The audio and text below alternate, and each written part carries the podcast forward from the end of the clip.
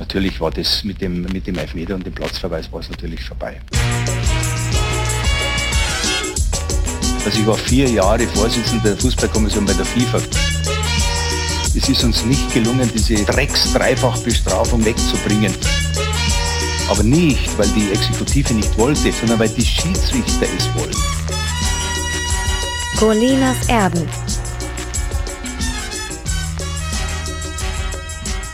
Mit Alex Feuerherz und Klaas Reese. Ein wunderschönen guten Tag. Hier sind wieder die Idioten von Colinas Erben und ich begrüße natürlich ganz herzlich an seinem eigenen Küchentisch in Köln-Nippes den Mann ohne Fingerspitzengefühl. Hallo Alex. Bom dia, wie wir Portugiesen sagen. Alex, äh, wir müssen über Twitter reden. Du hast Pause gemacht zwischendurch. Ja. War mal nötig, ne? Alles so ein bisschen zu aufgeregt, zu hektisch, zu viel Gepöbel.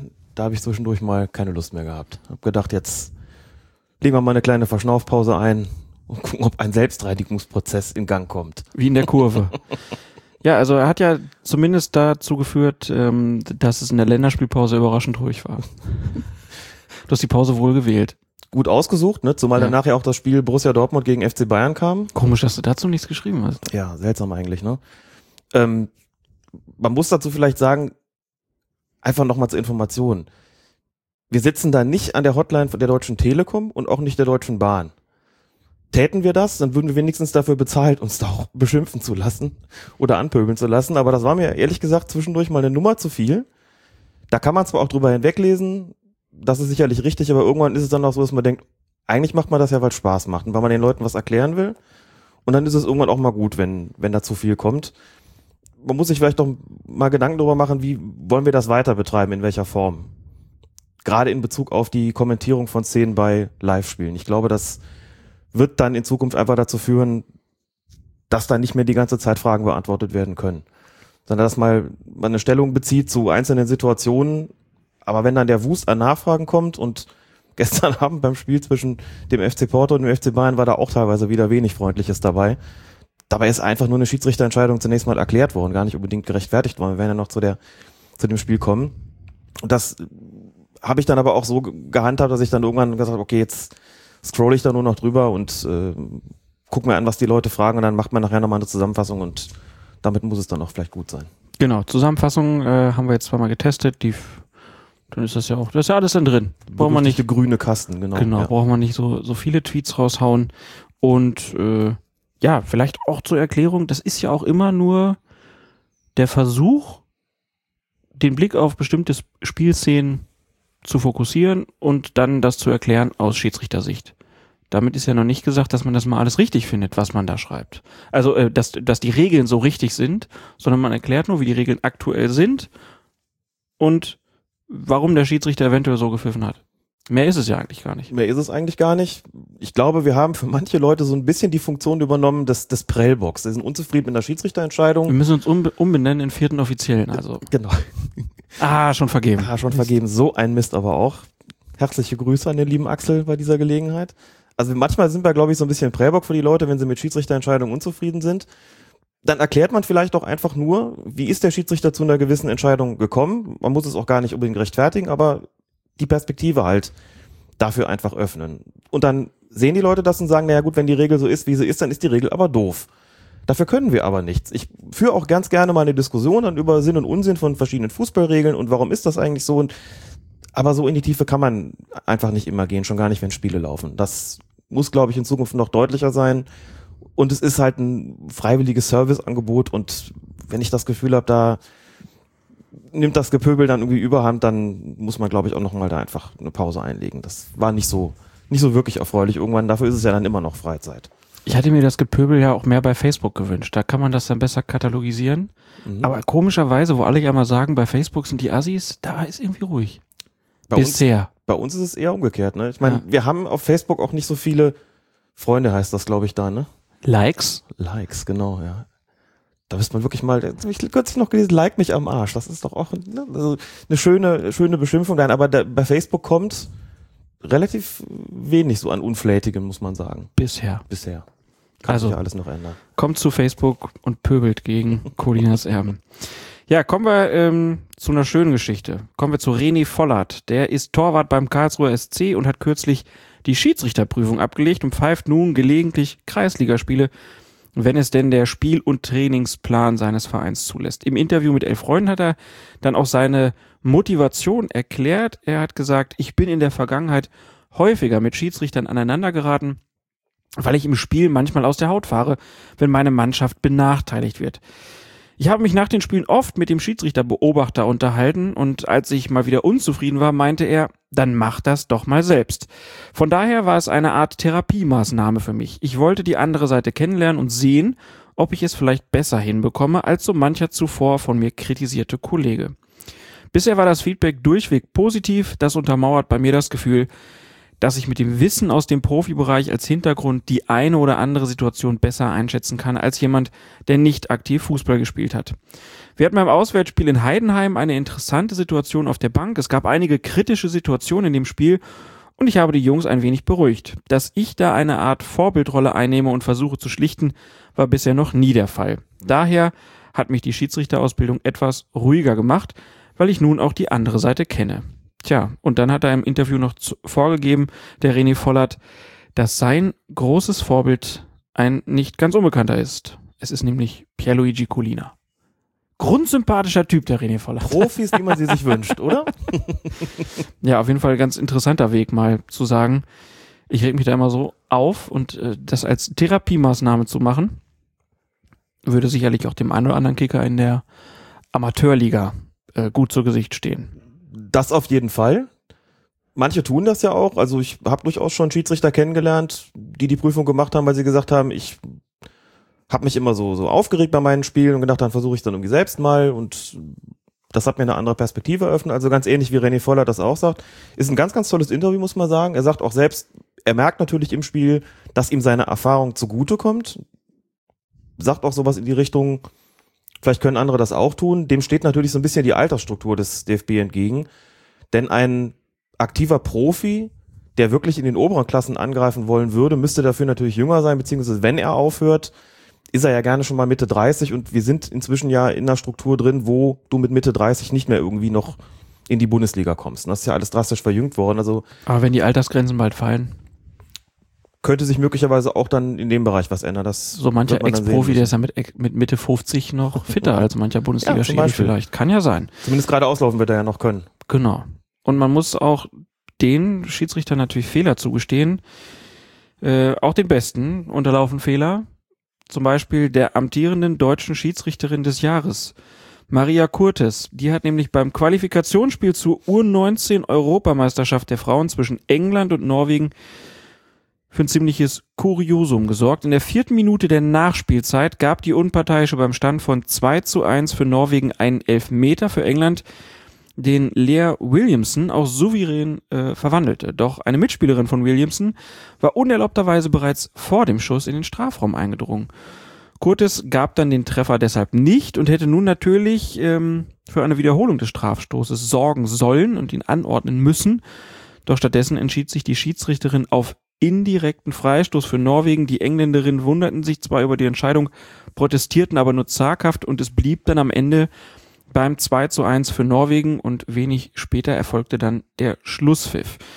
Die UEFA hat dann angeordnet, dass durch diesen gravierenden Regelverstoß eine Spielwiederholung ähm, anzusetzen sei, allerdings nicht vollständig, wie das bei DFB-Spielen üblich wäre, sondern lediglich vom Moment der Elfmeter-Ausführung an. Und so kam es wohl zur eventuell kürzesten Partie in der Geschichte des Europäischen Verbandes, denn nur wenige Sekunden nach dem Strafstoß, den Lea Williamson erneut verwandelte, war schon wieder Schluss. Da fragt man sich natürlich, wie kann das passieren?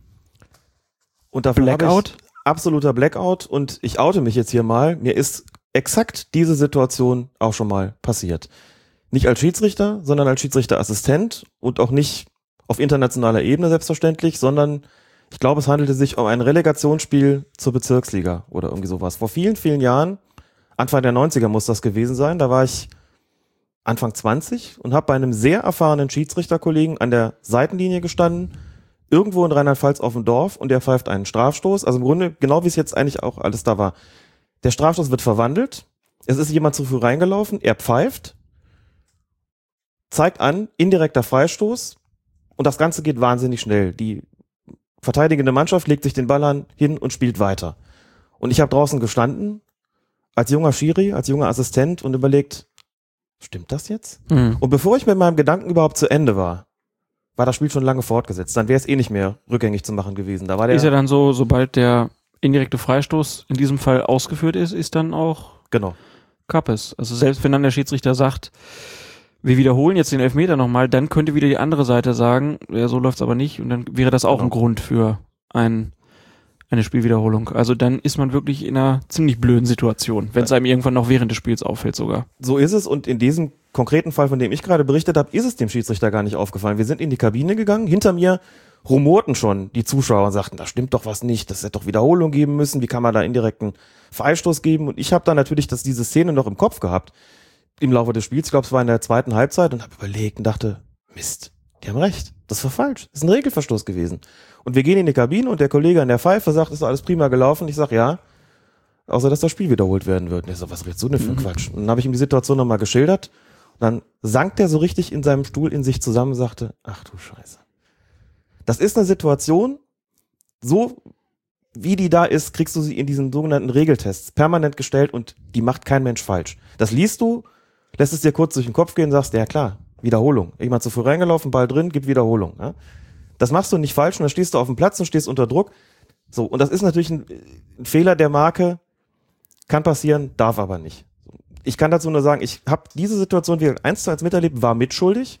Genauso wie die Assistentinnen und die vierte Offizielle bei diesem Spiel natürlich auch mitschuldig an diesem Fehler sind, denn die sind ja Wahnsinn, noch ne? mit dem Headset verbunden. Da muss man natürlich sagen, einerseits kenne ich es, andererseits, wie gesagt, bei mir war es ein Aufstiegsspiel zur Bezirksliga. Das ist dann doch nochmal ein anderes Niveau und eine Spielklasse, wo man sagt, da passieren solche Fehler möglicherweise eher, auch wenn der Schiedsrichter selbst, damals glaube ich ein Landesligamann, sehr erfahren war und es nicht hätte passieren dürfen. Aber auf dem Niveau bei einem U19-Qualifikationsspiel, die Frau pfeift bei den Männern in der Regionalliga, das darf natürlich nicht passieren. Das ist auch ganz komisch, wenn man das Video sieht, man sieht ihr diese Verunsicherung auch an. Ne? Also sie hat irgendwie entschieden, da ist eine zu früh reingelaufen, deswegen zählt das Tor jetzt nicht. Das war schon Ist schon selten. das ist schon selten und war auch ein bisschen kleinlich. Die eine zuckt so und bleibt dann stehen, ist dann so einen halben Meter im Strafraum drin, wo man normalerweise sagt, komm, das lass mal laufen, in diesem Toleranzbereich. Und dann geht er aber rein, dann geht sie zum Elfmeterpunkt und dann sieht man an der ganzen Körpersprache, dass sie selbst nicht so genau weiß oder sich nicht sicher ist, ob, also wissen wird sie, tut sie sicherlich grundsätzlich schon, aber sie gar nicht so sicher war, was mache ich jetzt eigentlich in der Situation. Da geht die Diskussion los und dann nehmen sich die Engländerinnen nochmal den Ball und wollen nochmal ausführen, weil sie davon ausgehen, jetzt gibt's eine Wiederholung. Ja, vollkommen zu Recht. Und sie zeigt immer nur in die andere Richtung. Sie zeigt in die andere Richtung, macht das fünf, sechs, sieben Mal, glaube ich. Und irgendwann entfernen sich dann die Engländerinnen, Kopfschütteln, nehmen das aber hin. Das sollen sie auch tun. Sie haben schon protestiert, aber doch irgendwo letztlich nur zaghaft. Dann naja gut, wenn du meinst, dann geht's halt so weiter. Und ich glaube, sie war sich selbst nicht sicher. Dazu kommt ja noch die interessante Situation, sie hat den indirekten Freistoß am Elfmeterpunkt gegeben. Also der Fehler ist sozusagen noch dicker geworden. Man muss dazu sagen, wenn jetzt die Torhüterin den Ball pariert hätte, dann hätte es den indirekten Freistoß gegeben. Das ist immer so, ne? wenn der Elfmeter ausgeführt wird, Mitspielerin der Schützin läuft so früh rein, Elfmeter wird gehalten, dann gibt es einen indirekten Freistoß für die Verteidigung. Und zwar dort, wo diese Spielerin zu früh reingelaufen ist. Das heißt, das hätte irgendwo dann an der Strafraumkante passieren müssen. Stattdessen gab es den indirekten Freistoß auf dem Elfmeterpunkt. Das war total falsch. Einen indirekten Freistoß auf dem Elfmeterpunkt gibt's dann, wenn du den Ball beim Strafstoß mit der Hacke nach hinten spielst. Das darfst du nicht. Und dann gibt es, unabhängig davon, was danach passiert, einen indirekten Freistoß auf dem Elfmeterpunkt. Das hat sie aber natürlich, das war ja nicht der Fall. Wobei ich mit meinem Lehrwart gesprochen habe im Mittelrhein und der hat ein ganz interessantes Szenario aufgemacht. Jetzt wird's richtig wild, hat nämlich gesagt, wenn die Schiedsrichterin hinterher gesagt hätte, die hat den Ball mit der Hacke nach hinten gespielt, das habe ich so wahrgenommen, dann wäre es eine falsche Tatsachenentscheidung gewesen, aber kein Regelverstoß mehr. Der Regelverstoß ergibt sich daran, daraus, dass sie ganz klar ja deutlich gemacht hat, der Ball war drin, die ist zu früh reingelaufen, deshalb gebe ich einen indirekten Freistoß. Damit hat sie die Regeln falsch angewendet. Also ist es ein Regelverstoß. Hätte sie gesagt, die hat den Ball mit der Hacke nach hinten gespielt, hätten zwar alle gesagt, was? Hat sie nicht. Aber dann wäre es nur eine falsche Wahrnehmung gewesen. Dann wäre das Spiel aller Wahrscheinlichkeit nach nicht wiederholt worden. Beziehungsweise wäre diese 18 Sekunden wären nicht neu angesetzt worden. Also da sieht man diese Untiefen des Regelwerks, was die so alles bereithalten. Fußball ist so ein ganz einfaches Spiel. Soll man manchmal glauben, ne? Aber das ist schon krass auf, auf dem Niveau. Und dann gab's Und halt mit der Hacke nach hinten geht nicht, nach vorne Nein. geht aber jetzt schon. Richtig, haben wir beim letzten Mal, glaube ich, Ja. festgestellt. Ne? Ich darf mich 180 Grad drehen. Was ist denn, wenn ich mit der Hacke nach rechts spiele?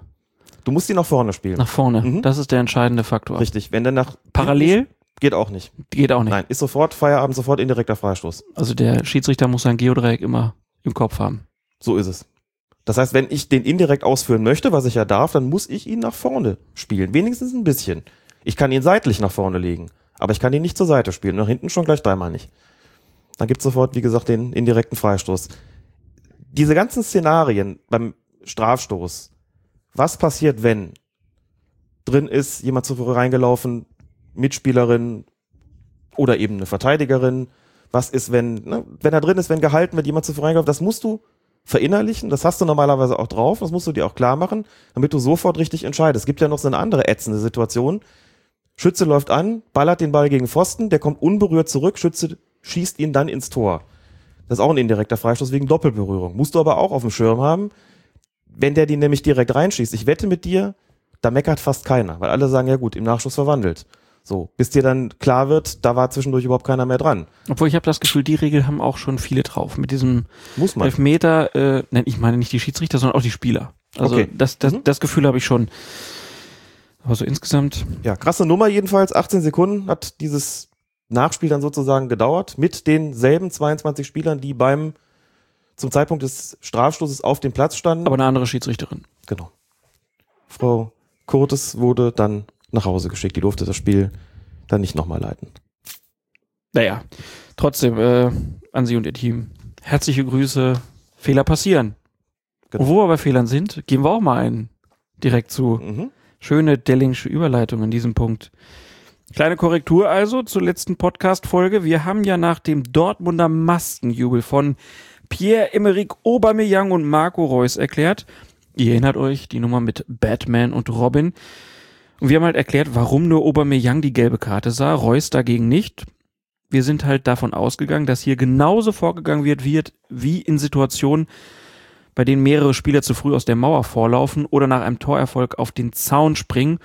Und dort gibt's ja im Sinne der Verhältnismäßigkeit, wir haben das jetzt mehrfach schon erklärt, nur eine gelbe Karte pro Mannschaft, also nur ein Spieler wird verwarnt. Doch der DFB hat in einem Schreiben an die Vereine festgehalten, jeder Spieler, der seinen Kopf oder Gesicht zum Beispiel mit einer Maske bedeckt, muss verwarnt werden. Und Schiedsrichter Felix Zweier habe ja hier nur Aubameyangs Maske wahrgenommen, nicht aber die von Reus und deshalb auch nur Aubameyang die gelbe Karte gezeigt. Reus hatte ja nur diese kleine Robin-Maske über die Augen, hat er Mhm. vielleicht übersehen. Nein, hat er nicht. Das halte ich für ganz, ganz großen Quatsch. Ich habe mich schon gefragt, ehrlich gesagt, was den DFB motiviert haben mag, so eine Erklärung rauszugeben. Also zunächst mal, für mich ist und bleibt diese Situation weiterhin vergleichbar mit diesem zu frühen Vorlaufen aus der Mauer oder wenn mehrere Spieler auf den Zaun springen. Da gibt's wie gesagt, hast du ja gerade nochmal gesagt, nur für einen die gelbe Karte und ich sehe hier absolut eine Vergleichbarkeit als gegeben an. Und ich bin mir absolut sicher, dass Felix Zweier das auf dem Platz auch so gesehen hat. Das ist ein Fall, der ist in den Regeln nicht so klar festgelegt. Da steht halt schon drin, ein Spieler, der die Maske überzieht, muss verwarnt werden. Da steht nicht jeder. Man könnte es aber so interpretieren. Aber man kann auch sagen, wenn da mehrere auf den Zaun springen, verwarnst du sie alle.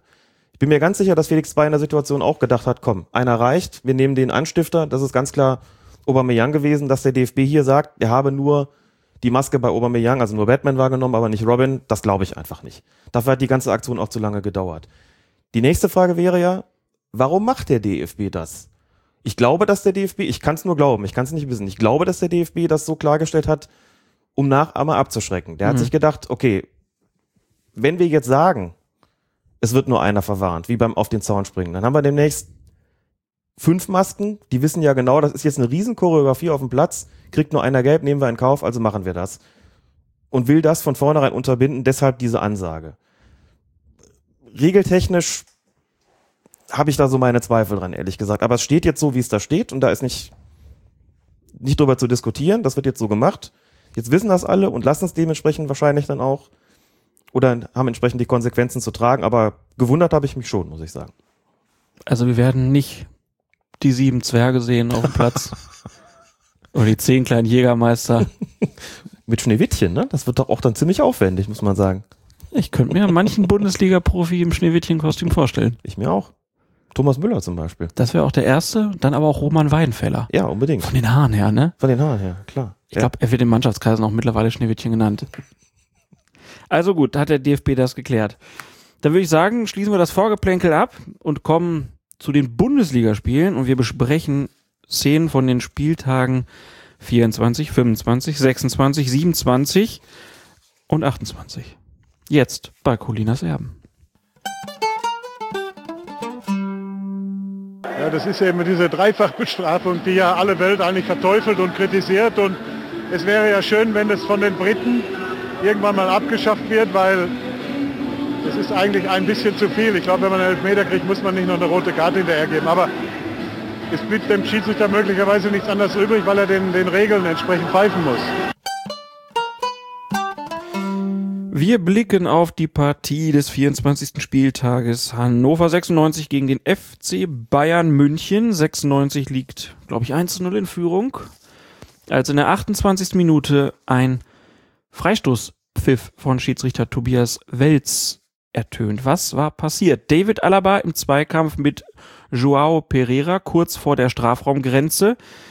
Alaba wird von Pereira kurz ein bisschen bedrängt, aber sein Sturz ist dann angesichts zweier weiterer Hannoveraner in unmittelbarer Nähe doch erkennbar. Vor allem der Versuch, trotz der zahlenmäßigen Überlegenheit des Gegners noch irgendwie Kapital aus der Situation zu schlagen. Und äh, ja, Wels gibt den Freistoß und Xabi Alonso rutscht aus und erzielt das 1 zu 1. Hättest du da einen Freistoß gepfiffen? Ach, hetzte ist immer so eine Frage. Ja, Natürlich, dafür sind wir hier. Hätte, hätte Fahrradkette, so heißt unser Podcast. Ich glaube, das ist jetzt klassischerweise das, was man irgendwie einen Freistoß ziehen nennt, oder? So wird das doch in jüngster Zeit gerne mal gesagt. Freistoß ziehen, das ist doch immer so ein bisschen, ich fordere das irgendwie heraus. Ja, Der aber es, aber es gesehen- ist keiner. Nein, es ist keiner gewesen. Er hat gesehen, der kommt da nicht vorbei. Und hat sich dann so ein bisschen, ja klar, hat er so ein bisschen, ist er so ein bisschen bedrängt worden, aber nichts, was irgendwie regelwidrig gewesen wäre. Das normale, kann ja gar nicht sagen, Zweikampfhärte, da ist ja kaum was. Und dann geht er zu Boden. Das mag aus der Sicht des Schiedsrichters so ausgesehen haben, wie ein Foul.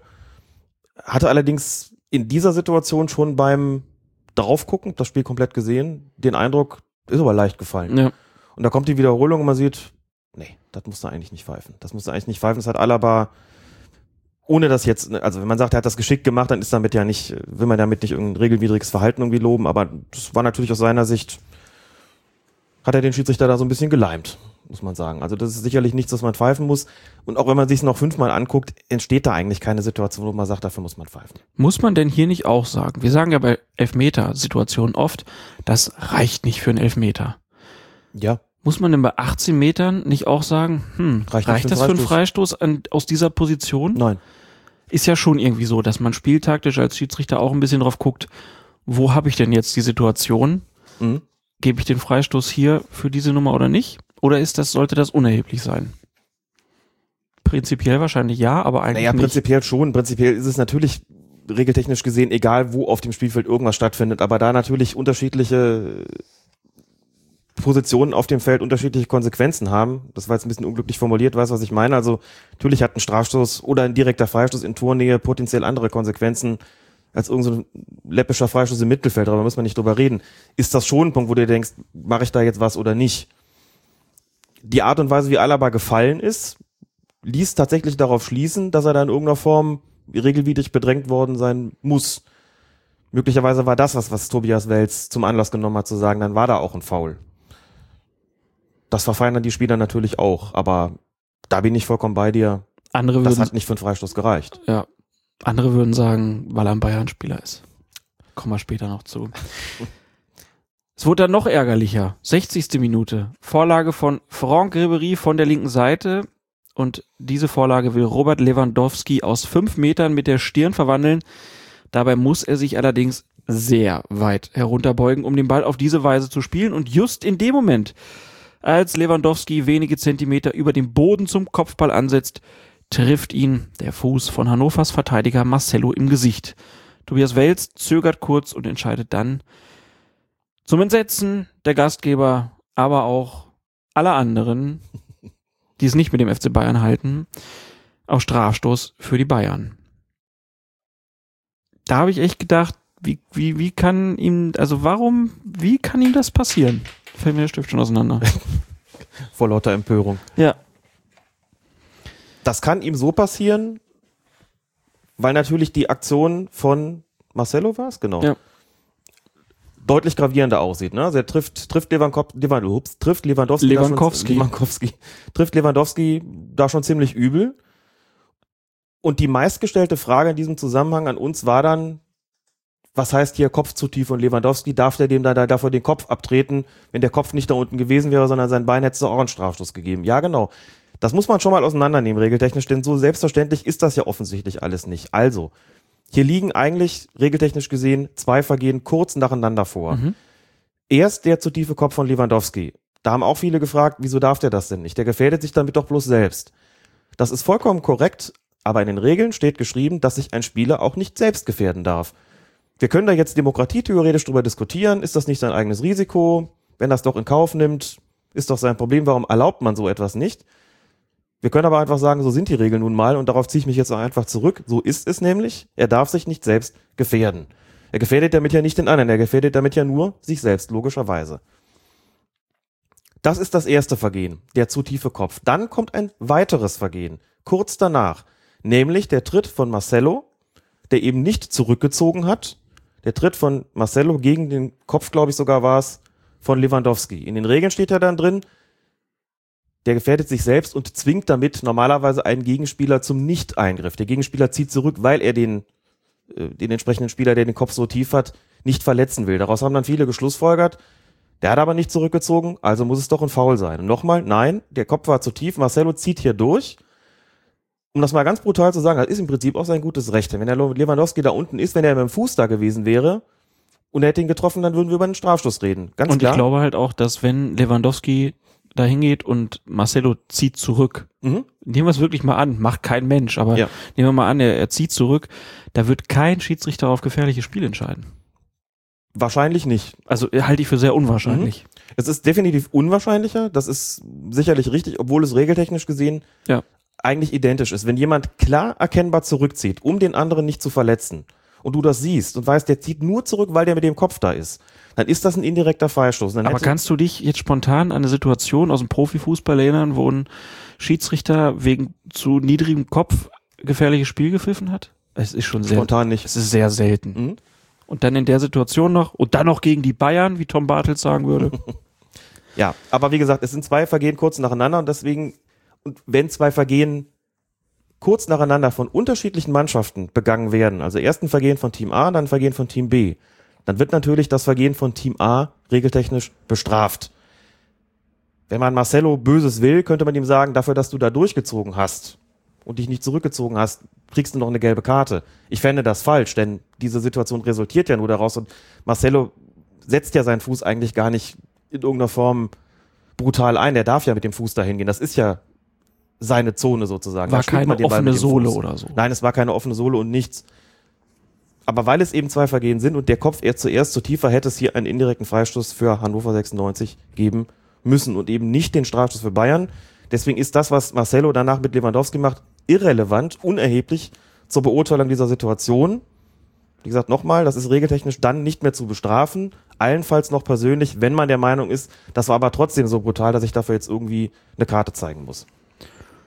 Also ist Tobias Welz. Also theoretisch Haupt- kann ja. in so einer Situation, um es nochmal zu sagen, auch rauskommen, indirekter Freistoß für Hannover plus gelbe Karte für Marcelo. Das wäre theoretisch denkbar. Ist Tobias Welz also für den Niedergang von Hannover 96 verantwortlich? Natürlich nicht.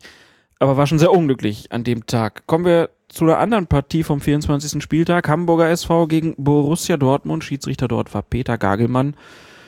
Und in der dritten Minute ist es Valon Berami, der sich den Dortmunder Henrik Mkhitaryan äußerst unsanft mit dem Unterarm vom Leib hält und ihn dabei ziemlich schmerzhaft trifft. Viele halten diese Aktion für platzverweiswürdig, doch Schiedsrichter Gagelmann ermahnt Berami lediglich, zeigt ihm also nicht einmal die gelbe Karte. Alex, wie kann das sein? Ich glaube, da kommen ganz viele verschiedene Faktoren zusammen. Zunächst mal muss man dazu sagen, nach drei Minuten auf glatt rot zu entscheiden, wenn nicht so eine klare Situation wie eine Notbremse vorliegt. Dazu kommen wir ja dann später auch noch Und dann mal auch noch gegen den anderen HSV. In der Situation. Ganz früh im Spiel eine rote Karte zu zeigen wegen, sagen wir mal, vermeintlich rohen Spiels.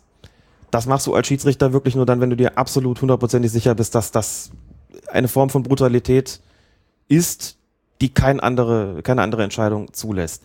Dieser Situation, wenn man sich das anguckt, muss man sagen, Berami hat den Ball.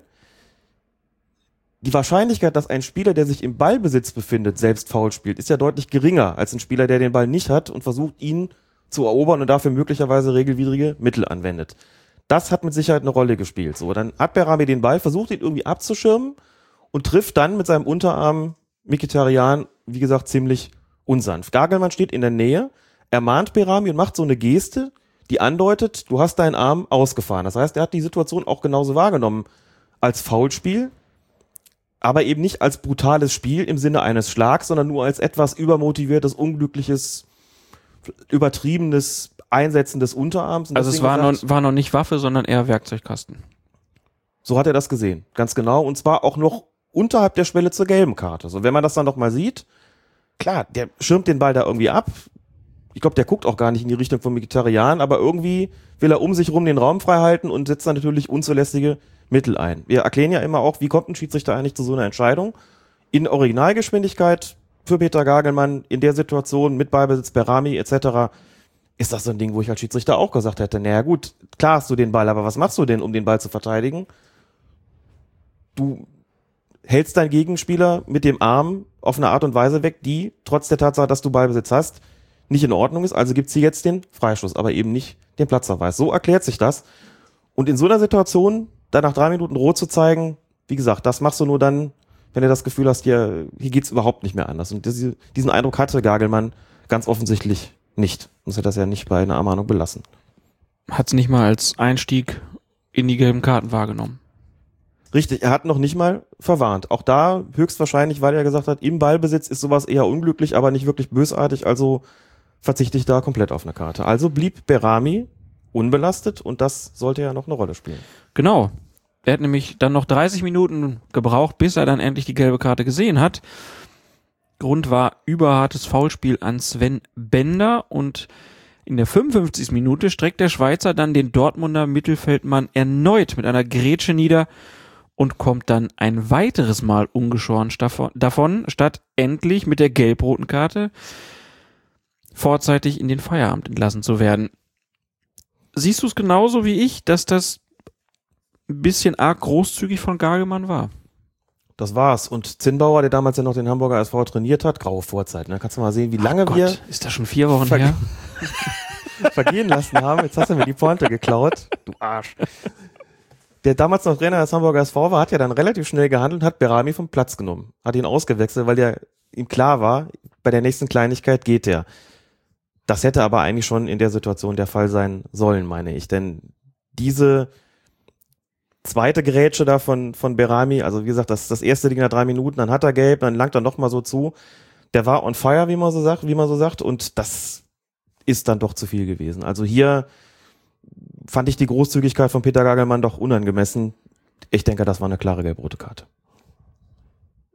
Hat Gagelmann zu viel Fingerspitzengefühl, zu viel Fingerspitzengefühl bewiesen. Mann, oh Mann. Aber gut, durfte dann weiterspielen. Kommen wir zum 25. Spieltag. Werder Bremen gegen den FC Bayern München und wir haben ja eben über das Bayern-Spiel in Hannover gesprochen. Direkt danach gab es dann äh, eine Aussage von Werders Geschäftsführer Thomas Eichin. Der hat erstmal gefordert, man solle Respekt und Ehrfurcht vor den Bayern ablegen und meinte damit nicht nur seine Mannschaft, sondern auch die Schiedsrichter, die den Rekordmeister aus seiner Sicht zu häufig mit Entscheidungen begünstigen. Die Reaktion aus München folgte dann prompt. Hören wir mal kurz rein, was Sportvorstand Matthias Sammer zu sagen hatte. Ich glaube, dass die deutschen Schiedsrichter sich das sehr gut merken sollten, äh, was dieser Mann gesagt hat, äh, weil es ja unterschwellig äh, bedeutet, dass sie äh, manipulieren. Punkt eins und Punkt zwei ähm, glaube ich immer, dass äh, die Konstellation dessen wir nie bestritten haben äh, in Hannover, ob man den Freistoß oder den Elfmeter geben kann. Darüber kann man ja äh, diskutieren, aber äh, ich muss sagen, es ist völlig, es ist völlig fehl am Platz, sich zu solchen Konstellationen jetzt zu äußern und auch vor dem Spiel. Wahrscheinlich hat er zwischendurch mal einen Puck an den Kopf bekommen und Spätfolgen jetzt ist ja durchaus möglich. Ja, die Geschichte mit dem Puck. Auch wieder so eine Anekdote, die man zum Glück immer schnell wieder vergisst. Aber Eichin ist ja mit der Sache relativ humorvoll umgegangen, hat sogar gesagt, er hätte mal beim Eishockey einen Puck an den Kopf gekriegt. Und er hätte mit seinem Mannschaftsarzt gesprochen, der hätte, glaube ich, gesagt, es kann schon Spätfolgen haben. Ähm, cool reagiert, muss man sagen, ne? Fand ich auch. Äh, gut, bringt ja auch nichts, ne? Also die, die Zeiten von Lemko und Hoeneß, die brauchen wir auch nicht wieder. Das war auch eher anstrengend. Ähm, der DFB hat dann einen seiner erfahrensten Unparteiischen geschickt, äh, und zwar Thorsten Kienhöfer durfte an die Weser. Und der hat dann auch zugegeben, dass eine solche Situation auch für einen Schiedsrichter nicht angenehm ist. Das ist natürlich nicht angenehm, wenn vorm äh, Spiel so viel Theater in Anführungsstrichen äh, über die Medien gemacht wird. Äh, wir Schiedsrichter sind dann im Endeffekt auch das kleinste Licht in diesem Spiel. Und wenn natürlich so viel Druck erzeugt wird, ist es nicht angenehm. Aber gut, wie gesagt, wir sind das kleinste Licht in diesem Spiel und dem müssen wir uns stellen. ich denke mal, dass es nicht angenehm ist, kann man sich sicherlich vorstellen. Aber gut, so ist das Geschäft halt. Ja, eine Sache, die nicht angenehm ist, ist eigentlich noch milde formuliert. Ähm, ich glaube, man ist dann schon auch gefühlt so im Fokus, dass das dann kein ganz normales Spiel mehr ist. Klar, alle gucken auf dich. Ne? Alle wollen wissen, wie wirkt sich das jetzt aus. Alle werden also auf die Zweikämpfe schauen. Was macht der Schiedsrichter jetzt? Du weißt als Bundesliga-Schiedsrichter eh, wenn ich hier Mist baue, dann wird drüber geschrieben. Aber in dem Fall weißt du halt, es wird auf jeden Fall drüber geschrieben. Wenn ich es gut mache, gibt es vielleicht nur einen kleinen Absatz und sobald ich ein paar Fehler mache, auch nur kleinste, die werden heute ganz besonders auf die Goldwaage gelegt. Von daher, ähm, ja, ist halt dieser Dialog zwischen Eichin und Sammer auch wirklich, finde ich, kritisch zu bewerten. Also. Ist er natürlich, wobei solche Situationen für jemanden wie Kindhöfer auch eine gewisse Herausforderung darstellen. Ne? Ja. Also das ist natürlich kein Zufall gewesen, dass sie ausgerechnet ihn dahin geschickt haben. Klar gibt man das Spiel an einem, der ein dickes Fell hat und der mit solchen Sachen umgehen kann, der es als Herausforderung begreift, so wie er das formuliert hat vor dem Mikrofon. Ich glaube, es war bei Sky hat eigentlich auch deutlich gemacht, jo, ist nicht angenehm, aber irgendwie war es jetzt auch nichts, was ihm eine schlaflose Nacht bereitet hätte. Das muss man Thomas auch sagen. Hoffen. Also da, das, das kennt er schon und damit weiß er natürlich auch umzugehen. Ja. Und dann können wir ja auch mal kurz über diese Anschuldigung, die es ja jetzt auch mehrfach gab, sprechen. Die Bayern. Du bist ja nun Bayern-Fan, ne? Und das haben wir ja schon oft genug hier gesagt. Ich bin kein Bayern-Fan. Schade. Boah. Müsste ja zu viel Fußball gucken, ist ja auch blöd. Und ich muss sagen, klar habe ich mich beim Spiel gegen 96 tierisch darüber aufgeregt, dass da diese Freistöße und so gepfiffen wurden. Mir fehlt aber irgendwie immer noch der irgendwie geartete empirische Beweis, dass die Bayern bevorzugt werden. Es gab ja irgendwann mal diese Untersuchung, die wir hier auch vorgestellt haben, die aber sehr, sehr knäpplich war. Es müsste sich halt mal irgendwer hinsetzen und mal wirklich als Team ausdauernd bewerten, eine ganze Saison von mir aus und wahrscheinlich eigentlich auch für viel länger, ob das also stimmt. Da hilft auch nicht so ein Tool wie wahre Tabelle oder so. Mhm. Das ist auch Quatsch, weil die immer nur einzelne Situationen bewerten. Ich glaube schon, dass äh, Schiedsrichter bei bestimmten Spielern anders reagieren. Das glaube ich schon. Ich glaube auch, dass es nicht unbedingt einfacher ist, einem Bayern-Spieler eine gelbe Karte zu zeigen was auch daran liegt, wie die Bayern sich auf dem Platz verhalten. Da werden wir auch gleich nochmal drüber sprechen, aber so generell jetzt dieser Punkt, der da gemacht wird, die Bayern werden immer bevorteilt. Ich kann es nicht mehr so richtig hören. Ich denke, in der ganzen Angelegenheit spielen eine Menge relativ weicher Faktoren eine Rolle. Also selbst wenn du jetzt, sagen wir mal, drei, vier Spielzeiten nacheinander auswerten würdest und zu dem Ergebnis kämst, da sind Entscheidungen signifikant häufiger für sie getroffen worden, wären bestimmte Faktoren immer noch unberücksichtigt. Helmut Krug hat das so sinngemäß ein bisschen ins Spiel gebracht, der Schiedsrichtermanager der DFL, indem er gesagt hat, die haben auch öfter den Ball, die sind öfter in der gefährlichen Zone, die sind öfter da, wo eben Dinge passieren. Also kommt es auch häufiger zu Situationen, in der sich die, denen sich die Frage stellt, gibt es jetzt einen Strafstoß oder einen direkten Freistoß in Tornähe für sie und so weiter und so fort. Das sind alles Faktoren, die man sicherlich auch mit berücksichtigen muss, sowas wie, wie Ballbesitz, Spielanteile und so weiter. Wahrscheinlichkeit, dass es zu solchen kritischen Situationen kommt, das wird schwierig sein, das dann noch mit, mit einzuarbeiten, diese ganze Auswertung. Dann natürlich auch solche menschlichen Faktoren, klar, weiß ich als Schiedsrichter natürlich, wenn ich eine kritische Entscheidung gegen Bayern München treffe in der 90. Minute, die dazu führt, dass sie ein Spiel verlieren oder nicht gewinnen, oder es gibt einen Platzerweise oder was auch immer, natürlich wird da mehr darüber diskutiert, als wenn es beim SC Paderborn oder beim FC Augsburg passiert. Vollkommen klar, muss man nicht drüber reden. Die Frage ist dann, was macht das sozusagen mit den Schiedsrichtern? Stehen die da irgendwie drüber und sagen, das ist uns aber dann wurscht? Da müssen wir drüber stehen. Es geht nicht anders, wir entscheiden so, wie gesehen, wie wir das sehen. Und ich denke, das tun sie grundsätzlich. Das kann man natürlich nicht ausschließen, dass man zu einer Entscheidung kommt und man sagt, da hat der Schiedsrichter, wie es dann immer heißt, keine Eier gehabt oder sowas, indem er so für die Bayern entschieden hat. Aber nehmen wir jetzt mal dieses Spiel von 96 gegen Bayern, dass der Lewandowski da mit dem Kopf runtergeht. Also er ist ja überhaupt in dieser Angriffssituation. Tobias Welz hat sich in dieser Situation noch nicht gedacht, das sind die Bayern, dem gebe ich jetzt einen Strafstoß. Halte ich für völligen Quatsch. Natürlich haben sie sehr viel Glück bei dieser Entscheidung gehabt und sie war auch falsch. Es hätte den indirekten Freistoß geben müssen. Vorher die Geschichte bei Alaba auch. Der entscheidet doch in der Situation spontan und nicht, weil da ein Bayern-Spieler fällt. Das ist dann sicherlich ein Fall, wo man hinterher sagt, sie haben davon ma maßgeblich profitiert, sie liegen 1 zu 0 zurück und nach zwei sehr umstrittenen Entscheidungen steht es plötzlich 2 zu 1 für Bayern. Dann fällt irgendwann das 3-1, der Sack ist zu und sie haben vom Schiedsrichter profitiert in diesem Fall, ganz klar. Aber so wie die Schiedsrichter in der Bundesliga pfeifen, das geht auf Dauer auch nicht gut, wenn du deine Mannschaft bevorzugst. Auch weil du dann dadurch natürlich auch ständig in die Kritik und in die Diskussion gerätst. Aber das empirisch nachzuweisen, klar, das wäre ein Unterfangen. Ich glaube, das ist vor allen Dingen natürlich auch eine populäre Diskussion. Nicht zu sagen populistisch, die da geführt wird. Die Bayern werden da immer bevorzugt. Nachgewiesen hat mir das bis jetzt niemand. Das, was du gerade gesagt hast, das mal zu exerzieren, dann aber wirklich auch über einen, über einen gewissen Zeitraum und nicht nur über eine Saison, wie das damals bei dieser Studie der Fall gewesen ist, die wir vorgestellt haben, wo dann eine der Autorinnen auch zugegeben hat, wir haben in den kritischen Situationen aber auch keinen Experten zur Rate gezogen. Wir haben selbst entschieden, was da richtig und was falsch ist. Das ist natürlich, so geht das natürlich nicht. Und dann in einer Spielzeit, naja, also gut, aber das, die Empirie ist natürlich dann auch letztlich der Gegner der, der populistischen Diskussion oder der, der populären Diskussion, wenn man es nicht ganz so hart sagen will.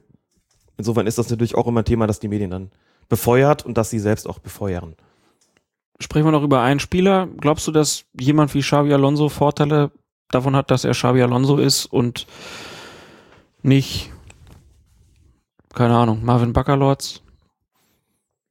Man kann sicherlich nicht völlig ausschließen, dass ein sehr erfahrener, technisch sehr, sehr starker Spieler wie Xavi Alonso, der viel erreicht hat in seiner Karriere, bei den Schiedsrichtern insofern ein gewisses Standing genießt, als eine ein, ein Foulspiel oder eine, eine Aktion von ihm möglicherweise auch vor dem Hintergrund gesehen wird seines technischen Vermögens, dass man sagt, also wenn da irgendwas passiert ist, das kann der nicht bös gemeint haben. Ne? Was natürlich, das Gegenargument kenne ich auch, ja dann die Möglichkeit ausschlösse, zu sagen, der setzt sowas taktisch ein. Das ist schon auch richtig. Insofern, der ist ja nun auch ein, ein abgewichster Spieler, muss man sagen, und der weiß schon auch ganz genau, wann er mal einen Foul einzusetzen hat um den Spielfluss zu unterbrechen. Ich schließe aber wirklich aus bei so einem Spiel, wir werden es nachher noch haben, wie Borussia Dortmund gegen Bayern München, wo Knut Kircher pfeift, der seit langem dabei ist, der international gepfiffen hat, der große Spiele gepfiffen hat, also der im Bereich der Schiedsrichterei ein Level erreicht hat, das nun nicht wahnsinnig weit unterhalb von Xabi Alonso auf der fußballerischen Ebene anzusiedeln ist, dass der dem eine gelbe Karte erspart, weil das Xabi Alonso ist und der irgendwie Angst vor einem großen Namen hätte, das schließe ich aus dass der davongekommen ist, da hat er sehr viel Glück gehabt und das ist dann vielleicht eine Frage der Linie von Knut Kircher in diesem Spiel gewesen, wie gesagt, um bei diesem Beispiel zu bleiben. Aber das glaube ich einfach nicht, dass Kircher da sagt, oh, Xabi Alonso, den lasse ich mal davon kommen. Ist ja schließlich Xabi Alonso. Nee. Möchte nicht ausschließen, dass gewisser Respekt natürlich da ist, aber wie gesagt, wenn du Bundesliga-Schiedsrichter bist, einer von 23 und dann die Bayern pfeifst, dann bist du mit denen natürlich in gewisser Weise auf Augenhöhe und dann musst du die Regel auch entsprechend anwenden. Und wenn du das nicht tust, dann bist du da nicht lange, denn auch der DFB sieht sowas natürlich kritisch. Der wird ja dann gerne mal mit zum Teil des Problems gemacht, wenn es dann heißt, ja, der DFB macht ja da auch nichts und der schützt seine Schiedsrichter ja noch und nee, nee, also wenn da jemand klar macht, dass er nicht die Traute hat, auch mal gegen Bayern vorzugehen, dann ist das für den Schiedsrichter und dessen Karriere mit Sicherheit nicht gut.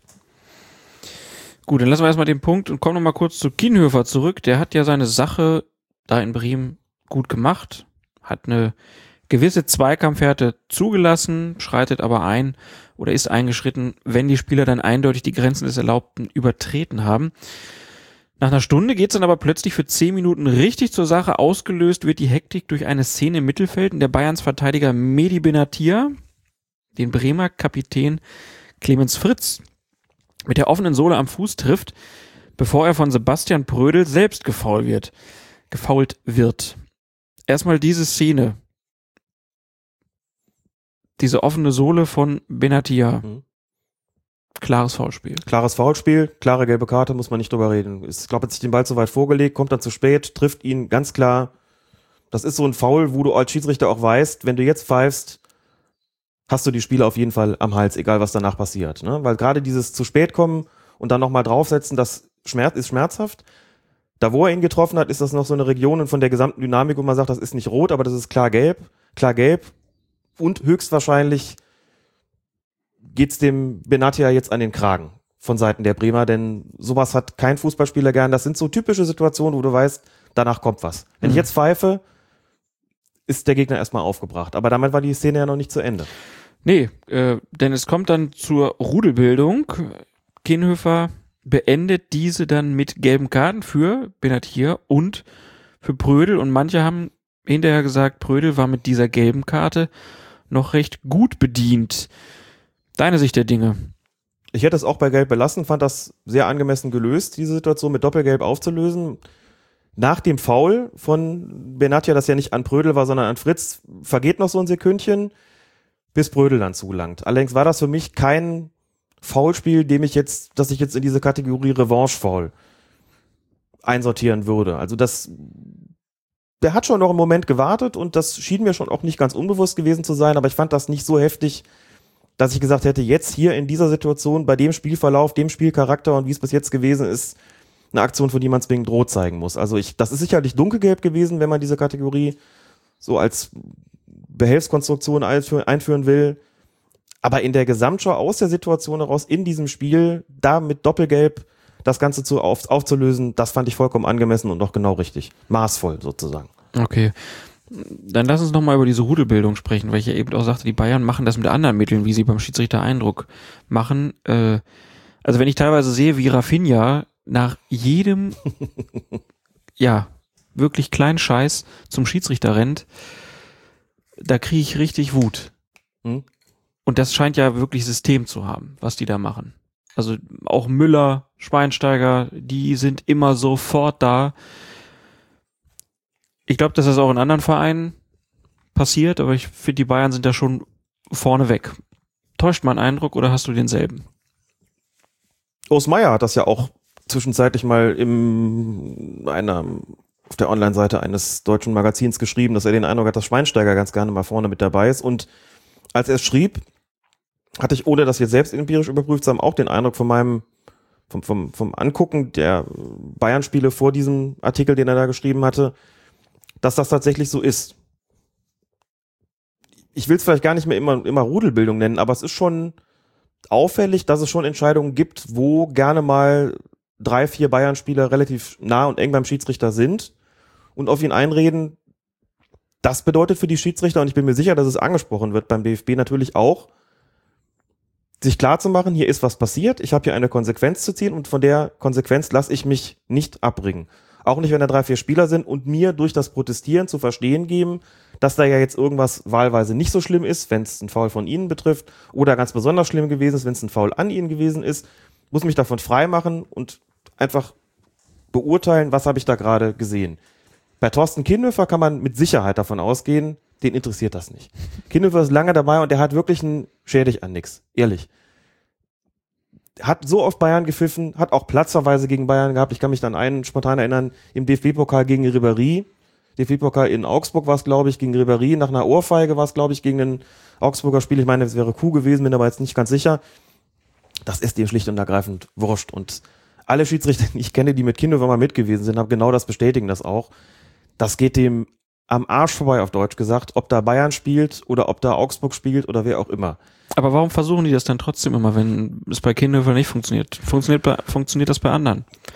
Dieses dauernde Einreden, also ich weiß nicht, ich habe immer das Gefühl, dass die Schiedsrichter da auch nicht klar genug machen, dass sie einfach ähm, Hm. ja die Hosen anhaben da eigentlich.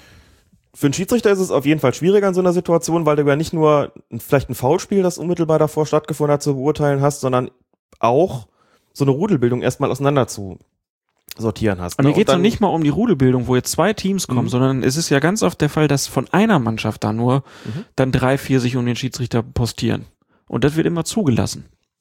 Das ist ja dann so, da ist dann der gefaulte Spieler und dann kommen die Mannschaftskollegen und äh, stehen um den Schiedsrichter drum und sagen halt, hier komm, gelbe Karte muss doch mindestens sein und dann wird so lange geredet und geredet und geredet, auch mit der Hoffnung, dass man bei der nächsten Szene dann aber auf jeden Fall eine gelbe Mhm. Karte für den Gegner bekommt. Klar, es ist nie immer nur bezogen auf die jeweilige Situation, sondern immer auch die Hoffnung, dem Schiedsrichter jetzt einzureden, das, was du da gerade gemacht hast, war in irgendeiner Form umstritten oder wenn es ein Foul gegen die, die eigene Mannschaft war, dann halt besonders schlimm, um So- ihn dazu zu motivieren, in einer der nächsten Situation vielleicht dann doch entsprechend für diese Mannschaft zu entscheiden. Genau, Wie so ein, gesagt, so ein schlechtes Gewissen wird ein versucht. schlechtes den Gewissen einzureden. einzureden. genau. Und dann hast du den großen Boateng vor dir stehen, der ist nämlich auch gerne mal mit dabei und Schweinsteiger, die ganzen Weltmeister und so. Klar ist das nicht einfach, damit dann umzugehen. Dann stehst du da als, als Schiedsrichter und hast vier von den Leuten vor dir und damit musst du jetzt umgehen. Es ist doch klar, dass der FC Bayern München sich gegenüber Schiedsrichtern, die schon lange dabei sind, die international auch höherklassig gepfiffen haben, sich dann auch weniger rauszunehmen versucht. Also hier im Spiel gegen Bremen ging es vor zehn Minuten mal zur Sache, aber grundsätzlich, die kennen den Kindhöfer natürlich auch und in den zehn Minuten war ein bisschen was los, aber ansonsten haben die sich da eigentlich auch relativ bedeckt gehalten. Bei Schiedsrichtern, die etwas neuer dabei sind, versuchen sie sicherlich in etwas äh, größerem Umfang. Das ist auch der Motto, na, bist ja noch relativ neu dabei. Wir zeigen das jetzt mal. Das ist das Geschäft Bundesliga, klar. Und an solchen Sachen wird ein Schiedsrichter auch geschult natürlich. Wie muss da, er denn damit muss sich da auch umgehen? durchsetzen. Erstmal muss er klar machen, dass er sich von sowas nicht beeinflussen lässt und dann nach Möglichkeit, du kannst ja erstmal nicht verhindern, dass die auf dich zukommen. Ja, mit, Du kannst aber nicht, kannst ja sagen, hier, einmal habt ihr das jetzt gemacht, Mhm. beim nächsten Mal gibt's die Karte. klar, das wäre eine Möglichkeit, die, dieses, diesen, diesen Auflauf, der sich dann bildet, relativ so schnell wie möglich zu zerstreuen, einfach zu sagen, meine Herren, weg von mir. So. Und der nächste, der jetzt hier angeflogen kommt, der kriegt die Karte. Und das dann auch durchzuziehen und wenn das kommt, dann lässt man das vielleicht. Doch ich glaube, es ist generell so eine Unsitte, dass wieder mehr protestiert wird, auch gerne mal im, im Pulk protestiert wird, auf den Schiedsrichter eingeredet wird. Sicher, wie gesagt, immer mit dem, mit dem Ziel, den auch sich gefügig zu machen für künftige Entscheidungen. Nichts dagegen, wenn die Schiedsrichter da nochmal ein bisschen konsequenter durchgreifen und sagen, also Ist halt so ein sch- zweischneidiges äh, Schwert. Ne? Einerseits beschweren sich die Spieler darüber, dass bestimmte Schiedsrichter nicht mit ihnen reden Mhm. oder unterschiedlich mit ihnen reden. Äh, auf der anderen Seite rennen sie dann dahin und belagern die und bequatschen die und wundern sich dann, dass sie hinterher keine Lust mehr haben, mit denen zu reden. Ist ein bisschen komisch. Aber gut, wir werden das weiter beobachten und ich hoffe mal, dass der DFB irgendwann mal sagt, komm, gib mir gelbe Karten, hört das auf. Weil ich auch das Gefühl wieder habe, dass das in den Amateurfußball halt auch wieder mit reinrückt, dass das kopiert wird. Und da sind die Schiedsrichter halt nicht so erfahren wie Knut Kircher und das sorgt dann auch für mehr Hektik, wenn das probiert wird. Aber gut. Nochmal zurück zu Bremen gegen Bayern, 65. Minute, knifflige Szene im Strafraum der Bayern. Nach einer Flanke zupft Boateng den vor ihm hochspringenden Prödel am Trikot, wodurch der Bremer aus dem Gleichgewicht gerät und den Ball an die Hand bekommt. Die Kugel gelangt anschließend zu Davy Selke und von dort zu Finn Bartels, der schließlich ins Bayern-Tor trifft. Doch Kinhöfer gibt weder das Tor noch einen Elfmeter für Werder, sondern entscheidet auf Handspiel von Prödel, weil er halt gesagt hat, der hat hier Hand gespielt und hat dieses Foul von Boateng nicht gesehen. Jetzt in der Realgeschwindigkeit konntest du den Pfiff nachziehen? Nachvollziehen? Konnte ich, weil die Kameraperspektive so war, dass du das Foul von Boateng nicht gesehen hast. Die Kameraperspektive war eine, hat eine Pers also war eine Perspektive, die dem der des Schiedsrichters nicht ganz unähnlich war. Der hat nämlich auch von vorne drauf geguckt und konnte deshalb, das ist das Problem dann eben, wenn du diese Seiteneinsicht nicht hast und Kinhöfer hat gut gestanden in der äh, Situation, dann siehst du eben nicht genau, was macht der da eigentlich von hinten. Dann siehst du nur, was passiert da von vorne. Brödel kommt so ein bisschen aus dem Gleichgewicht. Man weiß nicht so genau warum. Hat er Standschwierigkeiten gehabt oder war Boateng dran? Und wenn ja, War es wirklich so schwerwiegend, dass es regelwidrig war? Oder war es noch normale Zweikampfhärte? Dann kommt er so ein bisschen mit der Hand an den Ball. Und dann hast du als Schiedsrichter halt eine Entscheidung zu treffen. Also wenn er es nicht klar sieht, dass er da gezogen worden ist, kann er den Strafstoß logischerweise nicht geben. So hat sich das für ihn ja auch dargestellt. Und dann musst du dir schon die Frage stellen, muss ich da nicht das Handspiel ahnden? Das konnte ich also aus der Situation durchaus nachvollziehen. Hab das, als ich das Spiel gesehen habe, auch gedacht, der war doch mit der Hand dran. Dann Also die Hand rutscht der Ball durch. ziemlich weit Mhm. hoch rausgestreckt. Die Hand war ziemlich weit oben. Da wird der Ball weitergespielt, landet im Tor. Kino pfeift sofort ab. Meine spontane Reaktion, jetzt auch ganz unabhängig vom Fan da sein, also wo man dann ja sagt, puh, zum Glück zählt das Tor nicht, war schon, ja, ich glaube, das war ein Handspiel. So, dann kommt die Wiederholung, da siehst du so, huh, vielleicht war doch was. Aber wie gesagt, das war für den Schiedsrichter in der Situation mit dem frontalen Blick vorne drauf nicht zu erkennen. Da gibt's noch einen Assistenten und dem war aber offensichtlich die Sicht verdeckt. Aber nach Ansicht der Fernsehbilder hättest du jetzt auch gesagt, äh, entweder kann er das Tor eigentlich geben, wenn er mit der Hand gespielt hat? Das kann er schon, weil er dann ja sagt, das ist kein absichtliches Handspiel gewesen, sondern das ist entstanden aus dem Foul heraus. Mhm. Dadurch wird er aus dem Gleichgewicht gebracht, versucht irgendwie so, sich mit den Händen so ein bisschen abzusichern, also das Gleichgewicht zu halten. Und dann ist es ja kein absichtliches Handspiel mehr, Ja. dementsprechend auch nicht strafbar. Und da kannst du das Tor natürlich geben. Klar, das ist dann nichts, was geahndet werden müsste. Und ansonsten, Was aber wirklich cool war von Kienhöfer, muss man sagen, er hat ja nicht nur vor dem Spiel im Mittelpunkt gestanden, oder ne, also nicht er selbst, sondern durch dieses Ballyhu da zwischen Archin und, und Sammer die Schiedsrichter, sondern er hat nach dem Spiel sich dann eben auch hingestellt und gesagt, ich sehe jetzt die Fernsehbilder und sehe, okay, das war eine falsche Entscheidung, wir hätten das Tor geben müssen oder eben auf Strafstoß entscheiden müssen, aber er hat das dann vor der Kamera noch entsprechend zugegeben. Das finde ich gerade nach so, nach dieser ganzen Vorgeschichte wirklich nochmal besonders stark. ja, hören wir doch mal rein. Herr Kienhöfer. Also äh, vom, von meiner Position auf dem Spielfeld war es ein Handspiel des äh, Bremer Spielers. Das geben natürlich auch die Fernsehbilder her. Die Fernsehbilder geben aber auch her, dass der Spieler äh, am Trikot gezogen wurde von hinten. Das sehe ich natürlich nicht aus meiner Position, weil ich schaue von, von äh, frontal auf den äh, Bremer Spieler. Meinem Assistenten war auch die Sicht versperrt durch die Spieler Alaba und Selke, so dass uns die Sache, die Sache durchgegangen ist. Und äh, wenn die Fernsehbilder, wenn wir die so gehabt hätten, wie sie uns jetzt vorliegen, dann wäre es natürlich ein Strafstoß gewesen. Thorsten Kienhöfer also vor dem Mikrofon selbstkritisch. Hätte hier halt mindestens einen Elfmeter oder direkt das Tor für Bremen geben sollen in der 65. Minute. Wechseln wir zum 26. Spieltag. Schalke 04 gegen Bayer 04 Leverkusen. 54. Minute, Kevin Prinz Boateng erobert etwas überraschend doch noch einen Ball, den viele schon im Tor ausgesehen hatten, und schlägt ihn vor das Leverkusener Tor. Dort hält ihn Ömer Tobrak mit dem Fuß auf und Teuter Band Leno nimmt ihn schließlich in die Hände. Schalke plädiert vehement auf kontrollierten Rückpass, doch Schiedsrichter Peter Gagelmann lässt weiterspielen. Noch nach dem Spiel, der Schalke mit 0 zu 1 verliert, sind die Gastgeber aufgebracht. Marco Höber, Höger sagt zum Beispiel, das sieht jeder Blinde, nur der Gagelmann hat das nicht gesehen. Hast du das gesehen, Alex? Ich war völlig unschlüssig in der Situation, habe das Spiel geguckt, habe auch gedacht, na, der Ball geht ins Aus, dann wird er überraschend reingeschlagen und dann stellt sich halt die Frage, was macht Toprak da? Ist das wirklich ein kontrolliertes Zuspiel zum Torwart mit dem Fuß oder hat er einfach versucht, den Ball zu stoppen und der ist ihm halt so ein bisschen vom Fuß abgesprungen? In der Realgeschwindigkeit für mich überhaupt nicht zu erkennen. Den Verdacht, dass das ein Rückspiel sein könnte, hatte ich natürlich auch. Das ist immer so, wenn der Torwart aus der entsprechenden Distanz den Ball von einem Verteidiger bekommt und nimmt ihn in die Hand, dass du denkst, uh, war da nicht möglicherweise was? Dann kommt eine Zeitlupe und noch eine Zeitlupe und ich bin mir immer noch nicht ganz sicher und finde, es gibt Gründe, die für das eine wie für das andere sprechen.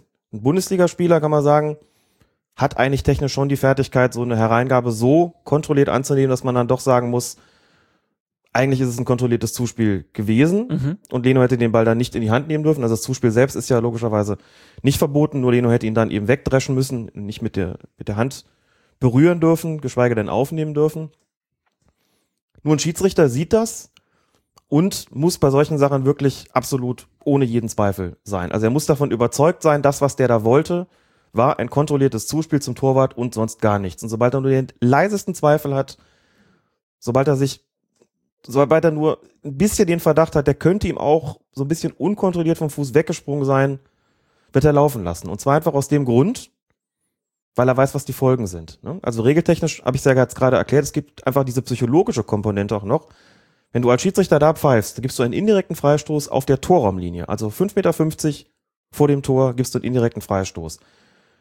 Die Torgefahr ist, dadurch, dass da ja noch eine Mauer auf der Linie steht, nicht ganz so groß wie beim Strafstoß, aber es kommt schon einem Strafstoß relativ nahe. Das weiß man ja ähm, gerade in Schalke natürlich sehr gut. Stichwort 2001. Psst, durfte ich jetzt nicht sagen, ne? Nee. Okay. Und als Schiedsrichter in so einer Situation überlegst du dir, was, was ist jetzt die Konsequenz daraus, das zu geben? Gebe ich einen indirekten Freistoß 5,50 Meter vor dem Tor, wenn ich mir selber gar nicht hundertprozentig sicher bin, ob das jetzt ein kontrolliertes Zuspiel war oder nicht? Da sagst du dir als Schiedsrichter, nee. Wenn du dir nicht absolut sicher bist, dann gebe ich dir nicht. Das ist die psychologische Komponente. Diesen Zweifel wird er gehabt haben und deswegen wird er weiterspielen lassen haben. Und das finde ich zumindest eine nachvollziehbare Entscheidung, auch wenn ich die Argumente dafür verstehen kann, zu sagen, das war Absicht. Aber das muss man dann wirklich auch aus der Situation im Spiel sehen. Ich glaube, das ist mit eins der größten Probleme, die interessierte Fußballzuschauer mit Schiedsrichtern haben, dass das nicht nah, also es gibt immer wieder diesen Satz, es ist doch egal, wann das mhm. Foul passiert, es ist doch egal, wer da gefault wird, es ist doch egal, was die Konsequenzen sind, faul ist faul und so weiter. Ich habe immer das Gefühl, dass das so der große Knackpunkt ist, wo jetzt bestimmt auch wieder viele Hörer da sind und sehen, das sehe ich total anders. Das ist doch ein klarer Rückpass, da muss er doch mhm. pfeifen. So stellt man sich das als Zuschauer vielleicht vor. Und deshalb versuchen wir ja mal die Schiedsrichterperspektive zu beschreiben, die natürlich nicht frei davon ist, worum es in dem Spiel geht oder im Spiel selbst, wo findet irgendwas statt. Das ist doch klar, wenn ich einen Strafstoß gebe, dann tue ich das dann, wenn ich mir als Schiedsrichter sicher bin, weil ich weiß, die Konsequenz, die daraus entsteht, zunächst mal unmittelbar für das Spiel, sprich potenzieller Torerfolg und Auswirkungen auf den weiteren Spielverlauf, die sind gravierend. Also beziehe ich das natürlich in die Entscheidung ein und deswegen ist es natürlich nicht egal, ob jemand möglicherweise einen kontrollierten Rückpass macht, fünf Meter vor der eigenen Kiste, oder wie viel auch immer, oder ob das irgendwie ein läppisches Foulspiel im Mittelfeld ist, das sofort wieder vergessen ist. Das ist doch vollkommen klar, dass das eine Rolle dabei spielt. Und auch für den Schiedsrichter, dass er sich immer die Konsequenzen der eigenen Entscheidung auch vor Augen führt und dann nicht mal eben bei einer Aktion, wo er sich nicht sicher ist oder wo er Zweifel hat, ob es wirklich kontrolliert gewesen ist und dann eben entscheidet in dubio porio und dann laufen lässt. Ich denke, das ist äh, klar, dass das an der Stelle so passiert. Ein klares, kontrolliertes Zuspiel zum Torwart war beispielsweise ein paar Wochen vorher gab es ein paar Wochen vorher beim Spiel zwischen Bayern München und Köln. Da hat Neuer den Ball aufgenommen, weil er, wie er gesagt hat, geglaubt hat, mhm. dass, ich glaube, Boateng vorher gefault worden. Er soll aber nicht glauben, er soll warten, bis der Schiedsrichter pfeift. Also nimmt dann auf und der Schiedsrichter pfeift. Das ist ein klares Ding. Vollkommen klar. Man muss ja sagen, vor etwas mehr als 20 Jahren ist diese Regelung mal eingeführt worden, um diese schreckliche Spielverzögerung, die immer entstanden ist, dadurch, dass der Torwart permanent den Ball zugespielt bekommen hat und dann in die Hände nehmen durfte, um die abzuschaffen. So, das ist ja natürlich in so einer Situation dann auch gar nicht mehr erkennbar mit dem, was, was Toprak da gemacht hat. Sollte das ein kontrolliertes Zuspiel gewesen sein, dann deshalb, weil er irgendwie bedrängt gewesen ist und sich gedacht hat, ich lasse es mal wie ein Unfall aussehen, damit mein Torwart den Ball in die Hände nehmen kann und ich hier keine Torgefahr heraufbeschwöre. Aber wie gesagt, das ist nicht das, was den Schiedsrichter zu interessieren hat. Er muss es entsprechend beurteilen und Gagelmann wird eben davon nicht überzeugt gewesen sein, dass es kontrolliert war. Und du jetzt mit allem, was du dazu gesehen hast, deine Meinung, hätte er pfeifen müssen? Sollen? können, also können auf jeden Fall. Können, können sicherlich, aber da ich immer noch nicht hundertprozentig sicher bin, ob das kontrolliert war von Topak oder nicht, muss ich sagen, die Zweifel existieren bei mir weiter fort. Dann finde ich es auch verständlich, da weiterlaufen zu lassen. Ganz einfach. Du hältst es also mit Joschka Fischer und sagst, I'm not convinced. Genau. Kommen wir in die 82. Minute. Der schon verwarnte Leverkusener Roberto Hilbert spielt den Ball im eigenen Strafraum mit der Hand und blockiert so einen Torschuss. Klaas Jan Hünteler plädiert wie seine Schalker Mitspieler auf Strafstoß und erläutert die Regel. Wenn die Hand vom Körper weg ist, dann gibt es Elfmeter. Wenn man die Hand beim Körper hat und angeschossen wird, ist es keiner. Hat er die Regel so richtig erklärt? Bisschen verknappt, würde ich sagen. Aber er hat zumindest Man muss sich das noch in diesem süßen niederländischen Singsang vorstellen, dann wird's richtig gut. Er hat zumindest einige Aspekte genannt, einige Kriterien genannt für die Frage absichtliches Handspiel, ja oder nein. Und in dieser konkreten Situation mit Hilbert hatte der Schiedsrichter zu beurteilen, ist das, was Hilbert da macht, noch eine fußballtypische Bewegung, also so, ein Schlenkern aus der Bewegung heraus, oder ist das schon eine Vergrößerung der Körperfläche gewesen mit dem Ziel, den Ball aufzuhalten? Ich habe mir die Zeitlupe da auch diverse Male angeschaut und bin dann, aber wie gesagt, nach diversen Zeitlupen zu dem Ergebnis gekommen. Ich glaube, es spricht mehr dafür, dass das ein Vergrößern der Körperfläche mit dem Ziel, den Ball aufzuhalten gewesen ist, als eine fußballtypische Bewegung. Wobei das eine auch fließend ins andere übergehen kann. Also der ist schon in der Bewegung drin und ist auch nicht ganz unlogisch, dass der Arm da so in diese Position kommt.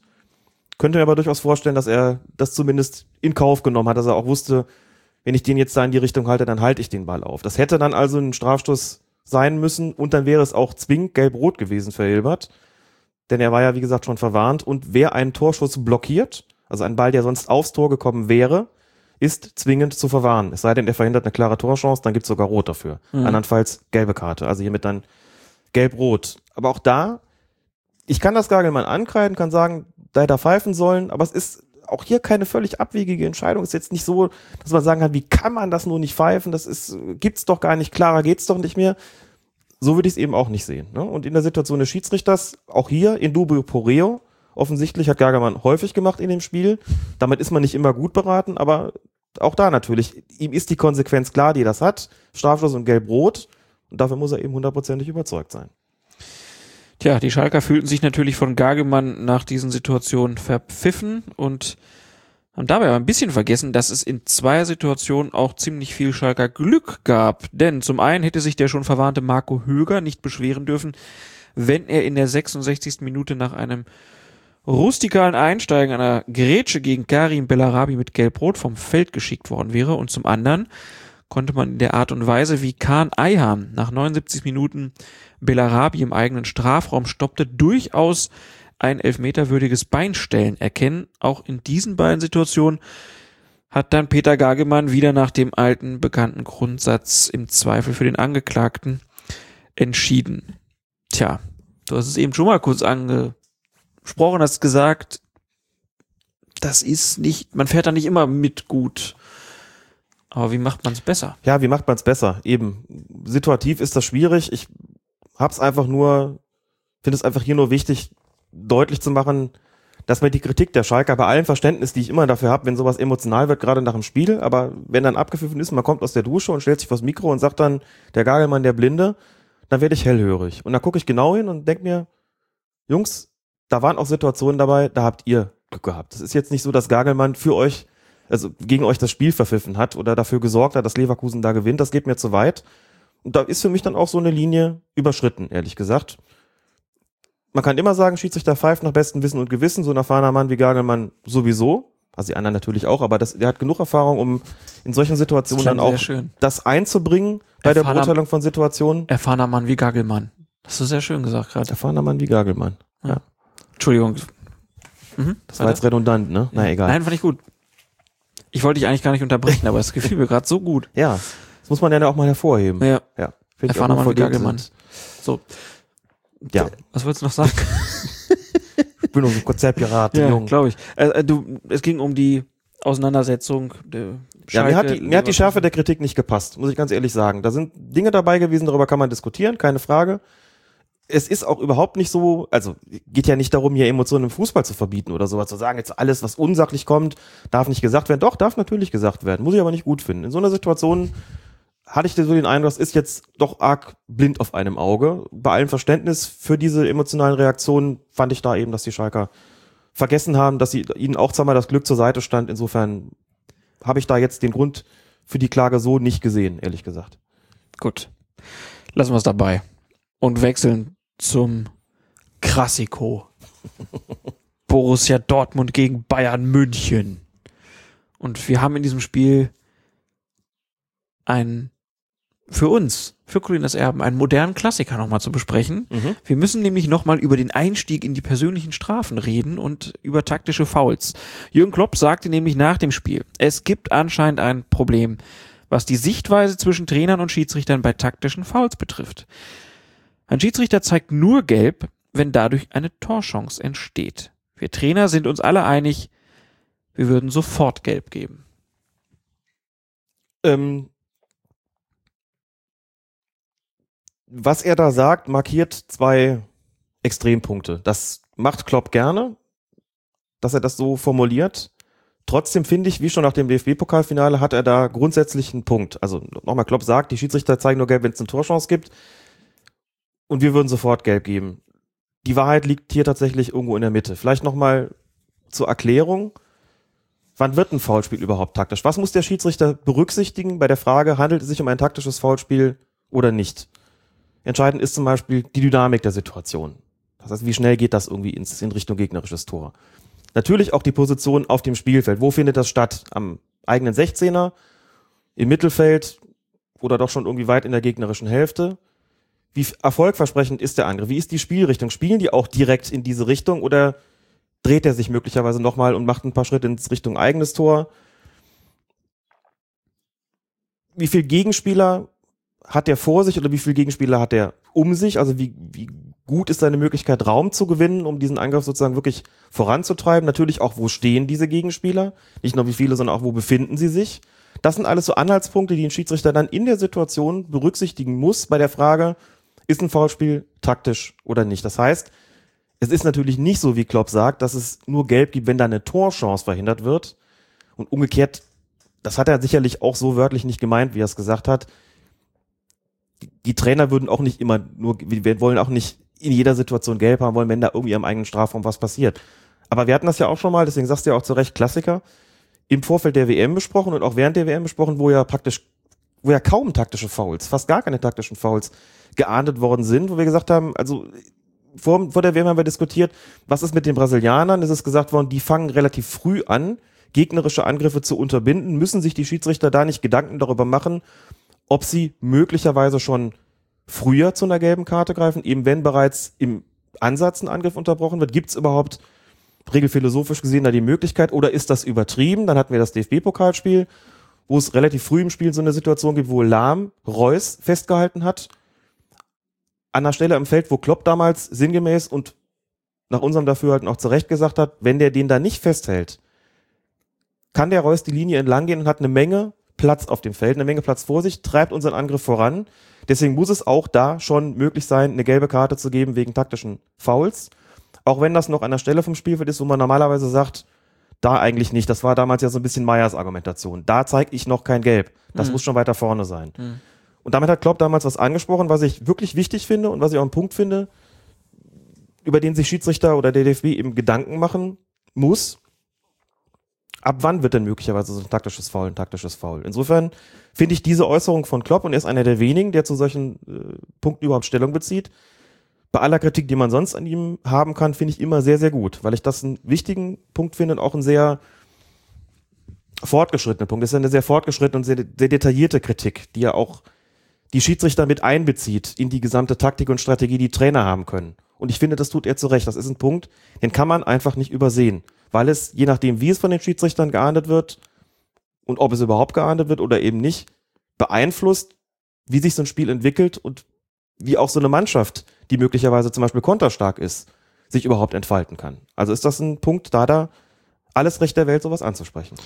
Dann gucken wir in das Spiel mal rein. Da war es nämlich so, dass tatsächlich Knut Kircher erst in der 90. Minute nach einem taktischen Foul zur Verwarnung griff. Und zwar traf es Bayern Sebastian Rode. Der wollte einen Konter der Hausherren mit unfairen Mitteln stoppen und hat das auch geschafft. In zwei anderen Fällen hat er es bei einer Ermahnung belassen. Zum einen in der 15. Minute, als Xabi Alonso den Dortmunder Marco Reus festhielt und zum anderen in der 62. Minute, als Sokrates den davon eilenden Robert Lewandowski regelwidrig bremste.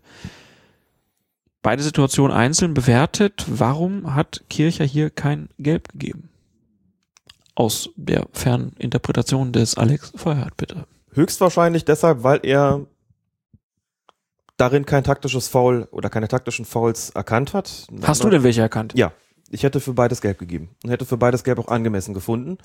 Was Alonso da gemacht hat, war für mich fast schon die klassische Nummer des taktischen Fouls. Reus hätte durchaus eine gute Angriffsmöglichkeit gehabt. Er wird gebremst und das ist so ein Ding, wo man sagen muss, klar, das ist kein schlimmes Foul gewesen, aber effektiv und mit einem klaren Ziel. Der kommt da zu spät, der kann sich nicht anderweitig behelfen und ich hätte das einen guten Einstieg in die persönlichen Strafen gefunden, weil angemessen. es gibt vielleicht Beispiele für taktische Fouls, wo du sagst, das ist irgendwie noch klarer. Ne? Und das, was Rode dann in der 90. gemacht hat, das war, also da muss man überhaupt nicht mehr drüber diskutieren, das ist wirklich sonnenklar gewesen. Aber ich hätte mir bei beiden Situationen 15. und 62 so gut, da war er schon gleich in der Beurteilung. Ne? Muss man schon sagen, wenn er den einen davon kommen lässt, dann muss er den Dortmunder auch davon kommen lassen, klar. Er hat da möglicherweise kein taktisches Foul gesehen, vielleicht fand er das auch dann im einen Fall von Alonso nicht den richtigen Einstieg in die persönlichen Strafen und hat sich gedacht, nach einer Viertelstunde für so ein Ding schon gelb zu zeigen, das widerspricht so ein bisschen meiner Linie für dieses Spiel. Da muss irgendwie schon mehr passieren, bis ich zur Karte greife. Fand ich aber zweifelhaft, ehrlich gesagt. Denn da finde ich es auch in Ordnung, was Klopp da kritisiert, weil er sagt, das sind Dinge, die hatten wir eben im Pokalspiel schon. Da hatte damals, wie gesagt, Florian Mayer. Und wenn er da so ein bisschen auf das ist eine Wiederholungstat plädiert, auch wenn es ein anderer Schiedsrichter war, dann kann ich ihn in gewisser Weise schon verstehen. Er hat es damals moniert Jetzt passiert es in ähnlicher Form nochmal. Nicht, dass Dortmund da eine riesen Tormöglichkeit gebracht worden wäre, aber trotzdem, das ist dann schon eine Kritik, die ich nachvollziehen kann. Und von der ich auch sagen würde, die greift. Ich fand es tatsächlich auch verwunderlich und auch nicht richtig, dass Kircher hier nicht zu gelb gegriffen hat in den beiden Situationen. Und er macht sich natürlich dann wieder angreifbar. Die Bayern. Keine gelbe Karte gegen Xabi Alonso.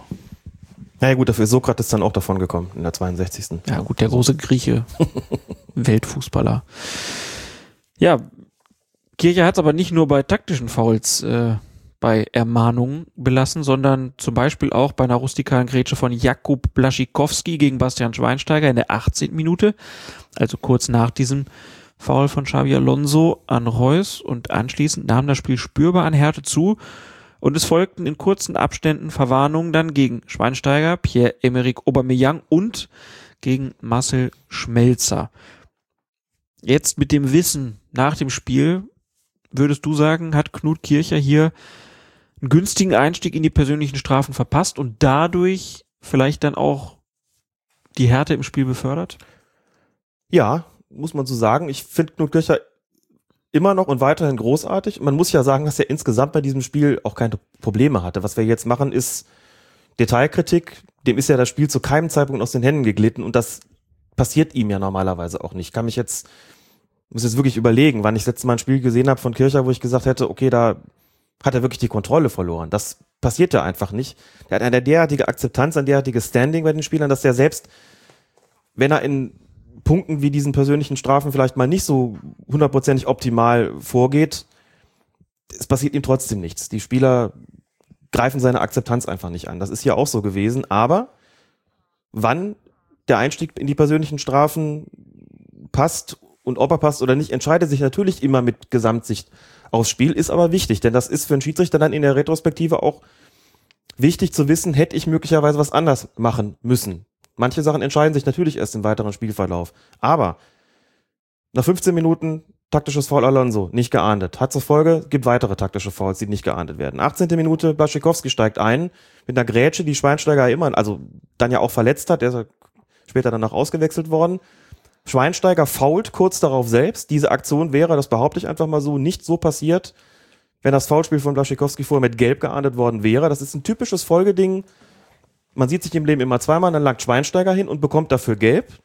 Hat sich natürlich beklagt, nicht so ganz zu Unrecht, muss ich sagen, denn dann, wenn er sagt, und der, mein Gegenspieler bekommt sie vorher nicht oder was.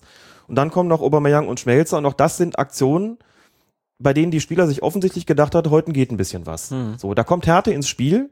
Natürlich ist der Schiedsrichter nicht unmittelbar an dieser Härte schuld, aber er hat sie in gewisser Weise begünstigt, indem er es aus meiner Sicht versäumt hat, so rechtzeitig gelb zu zeigen, dass die Spieler begreifen, aha, da verläuft also heute die Grenze. Und dann nicht nur drei Sachen machen, wo man sagt, okay, dafür muss er wirklich gelb geben. Aber da war für mich der Idealeinstieg in die persönlichen Strafen ehrlich gesagt schon verpasst. Dass es dann trotzdem gut ging, das liegt eindeutig an Kirchers Charisma, an äh, Kirchers glänzender Spielleitung der kriegt das schon immer noch irgendwie hin, dass das nicht in eine Knüppelei ausartet. Aber im Detail haben mir so ein paar Sachen bei dieser Spielleitung ausnahmsweise mal nicht so gut gefallen. Und wie ist denn deine Meinung zur Situation in der 87. Minute, wo es beim Angriff der Dortmunder Xabi Alonso ist, der bei einem Tackling Aubameyang im Strafraum kurz auf den Fuß steigt und ja, Kircher hat weiterlaufen lassen. Klopp hat hinterher gesagt, er sei sich im Spiel schon sicher gewesen, dass das ein Elver ist. Warst du dir nach dem Spiel oder mit Zeitlupe schon sicher, dass das ein Elver ist? In der Realgeschwindigkeit habe ich keinen gesehen. Da fiel zwar ein Dortmunder, aber ich konnte nicht erkennen, dass dem ein Foul zugrunde gelegen hat. Dann kommt die Zeitlupe und da muss man sagen, da muss man nicht drüber diskutieren. Das war einer. Der ist Mhm. ihm auf den Fuß gestiegen. Das ist ein Foulspiel gewesen. Was soll das sonst sein? Das Fallen resultiert auch unmittelbar daraus. Da gab es dann die Argumentation, hat man doch einen Moment mit dem Fallen gewartet, aber sorry, also das kann da nicht das Argument sein. Alonso geht, geht hin, trifft den Ball nicht, kommt zu spät, tritt ihm auf den Fuß. Das ist ein Foulspiel im Strafraum, muss man auch nicht drüber reden. Also nicht eingefällt worden oder sonst was. Der sieht den ja gar nicht kommen. Das ist ein Strafstoß gewesen. Punkt. Hat Knut Kircher falsch gestanden. Nee, Knut Kircher hat eigentlich ganz gut gestanden und guckt trotzdem so ein bisschen, ich glaube, so seitlich von hinten auf die Situation, kann nicht ganz optimal sehen, was da gewesen ist. Assistent, dem dürften auch die, dürfte auch die Sicht Ja, verdeckt gewesen sein, da war nämlich wirklich alles voll. Das heißt, dann machst du nicht so viel. Wenn du es nicht klar siehst, ne, er steht eigentlich schon da, wo er stehen musste, vielleicht ein bisschen seitlich noch nach links, aber da steht man in der Situation eigentlich nicht zwingend. Assistent kann dir nicht helfen von draußen. Wenn du nicht sicher bist, lässt er halt laufen. Siehst du die Zeitlupe, okay, klares Ding, würde Knut Kircher mit Sicherheit auch so sehen, wenn man ihn da früge. So ist es halt. Da kann ich die Dortmunder schon verstehen, wenn sie sagen, klar, drei Minuten Verschluss. Klopp hat ja dann sinngemäß gesagt, ich hätte zumindest gerne gesehen, was passiert wäre, wenn wir den bekommen hätten. Aber ich fand ihn da, ich fand ihn durchaus maßvoll in seiner Reaktion. Man weiß, dass Klopp mit Schiedsrichtern auch ganz anders kann. Der verhält sich gegenüber Knut Kircher aber bei aller Kritik auch nochmal anders, als es gegenüber den anderen Unparteiischen tut. Das Kann natürlich auch sein. man auch sagen. Das nehmen auf jeden Fall die Videobeweisbefürworter mit auf ihre Liste, diese Szene. Kommen wir zu Bayer Leverkusen gegen den Hamburger SV und da ist es in der 13. Minute Ömer Tobrak, laut Leverkusens Sportdirektor Rudi Völler übrigens der fairste Spieler der Liga. Und Rudi muss es wissen. Wenn es einer weiß, dann Rudi Völler. Rudi Völler erzählt nie Unsinn. Nee. Der Mann ist Weltmeister. Und Weltmeister bleibt man ein Leben lang. Das Ja. sagt er auch ziemlich gerne. Ähm, ja, Ömer Tobrak ist es, der Ivo Ilicevic bei einem Zweikampf an der Seitenlinie mit seinem gesamten Gewicht auf den Unterschenkel steigt und das Ganze gleich zweimal. Manuel Gräfe pfeift die Szene auch ab, zeigt Tobrak aber nicht einmal gelb. Und dabei, ich glaube, da gibt es keine zwei Meinungen, war das eine ganz eindeutige rote Karte. Aus deiner Sicht, wie kam es dazu, dass hier so eine Großzügigkeit, nenne ich es mal, zustande kam?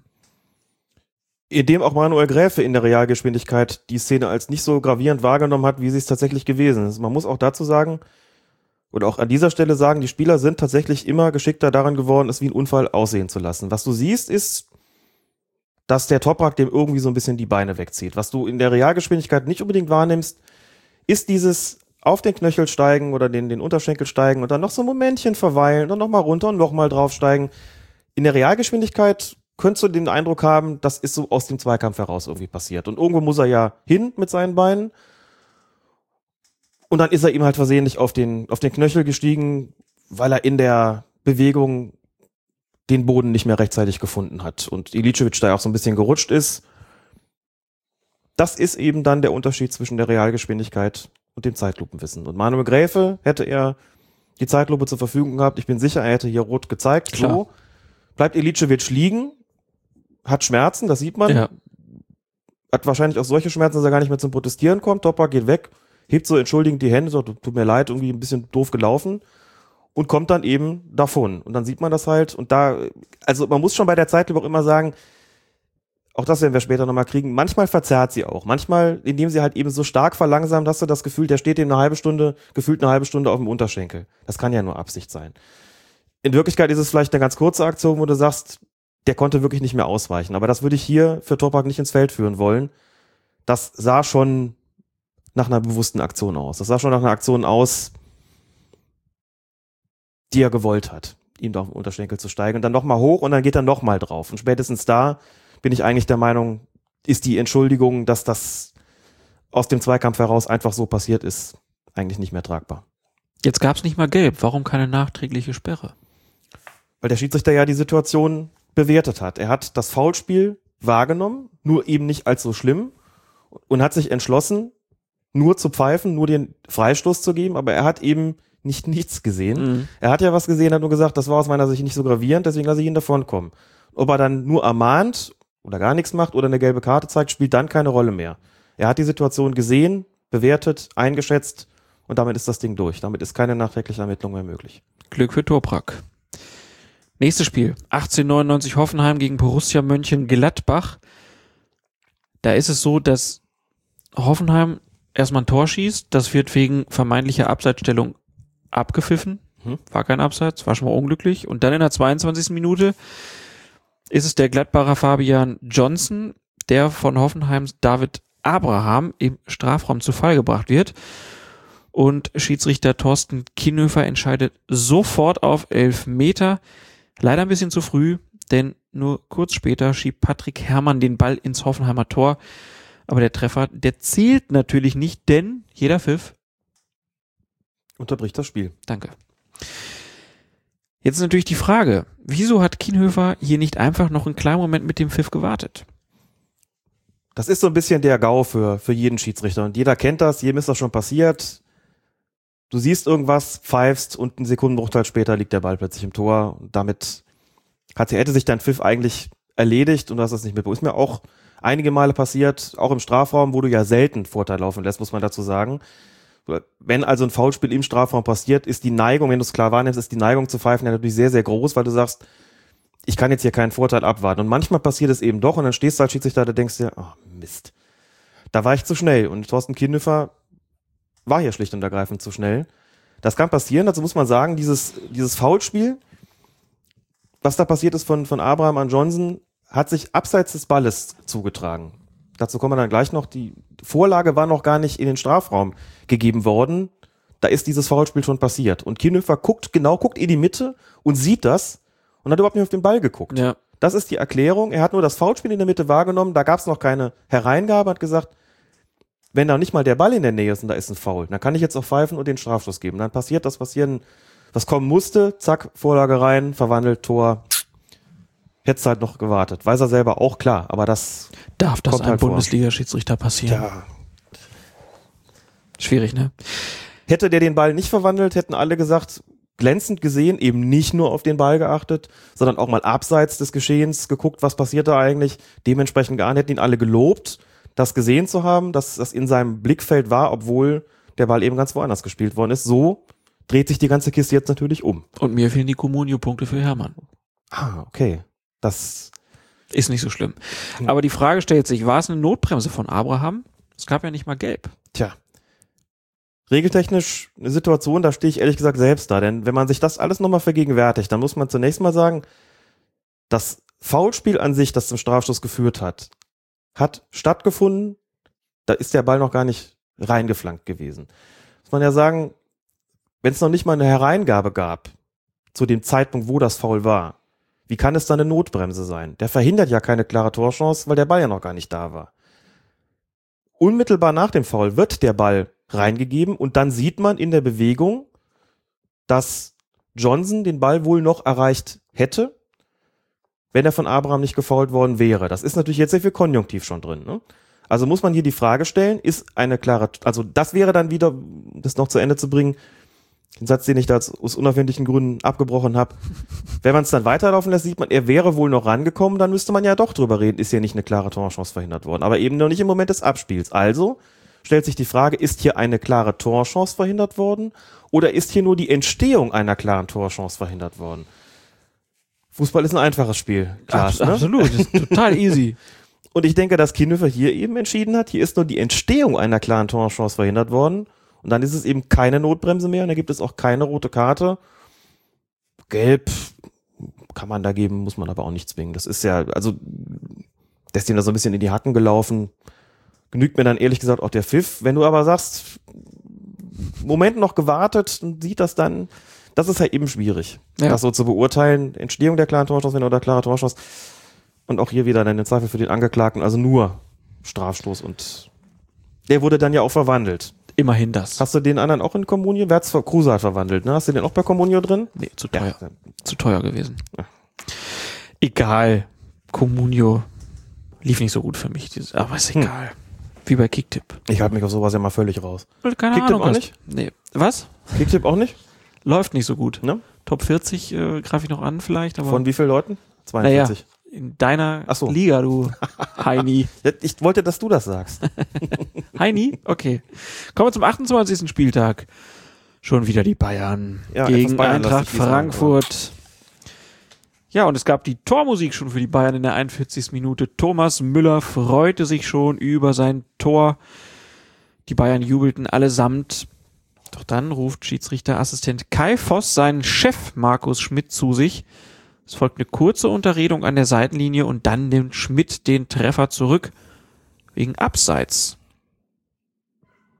Alle sind sich dann hinterher einig, das ist eine krasse Fehlentscheidung, denn schließlich hat Müller den Ball ja von Makoto Hasebe, also von einem Frankfurter, bekommen. Und hier kommen wir wieder zu der schönen Frage, handelte es sich bei dieser Aktion um eine absichtliche Abwehrreaktion von Herrn Hasebe? Gute Frage, ne? Bevor diese Abseitsreform, die ja dann seit 13, 14 Griff eingeführt worden ist, wäre das abseits gewesen. Das ist ja lustig, dass viele meinen, du kommt der Ball doch vom Gegner so und äh, klares Tor. Vor dem Sommer 2013 hätte sich diese Frage gar nicht gestellt, denn im Moment des Kopfballs von Götze steht Müller im Abseits. Da hätte man bis Mitte 2013 gesagt, dann wird er da irgendwie so zwischen den Frankfurtern hin und her geflippert, kommt dann irgendwie zu Müller, der stand vorher schon im Abseits, da hätte überhaupt niemand drüber diskutiert, ist das jetzt ein kontrolliertes Spielen, ein absichtliches Spielen des Balles gewesen, ja oder nein.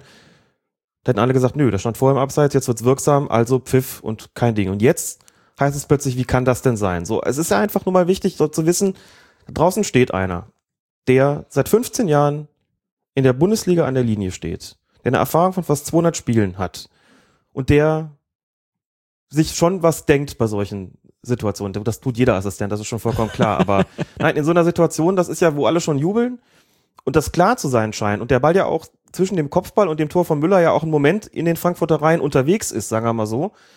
Da musst du draußen als Schiedsrichterassistent und drin als Schiedsrichter natürlich auch entscheiden, was hat da stattgefunden in der Situation. So, der wird hin und her geflippert zwischen Hasebe und ich glaube, es war Madlung, der neben ihm stand. Da kontrolliert keiner den Ball. Das ist noch, da ist es auf jeden Fall noch so, dass der Ball nur irgendwie abgelenkt worden ist. Und dann macht Hasebe so einen Schritt zum Ball, so einen unbeholfenen Schritt zum Ball, trifft ihn mit dem Knie und von dort aus kommt der Ball dann zu Müller. Und dieses mit dem Knie spielen, dafür gibt es, da gibt es Gründe zu sagen, das war das, was eben regeltechnisch ein absichtliches Spielen, also ein deliberate play auf Englisch ist. Somit hätte man den Treffer eigentlich zählen lassen müssen. Was Kai Foster mit Sicherheit zu, zu Marco Schmidt an der Linie gesagt hat, war, pass mal auf, der Müller stand im Abseits. Wie hast du das gesehen, was da in der Mitte passiert ist zwischen den Frankfurtern? Absichtliches Spielen des Balles, also deliberate play, ja oder nein?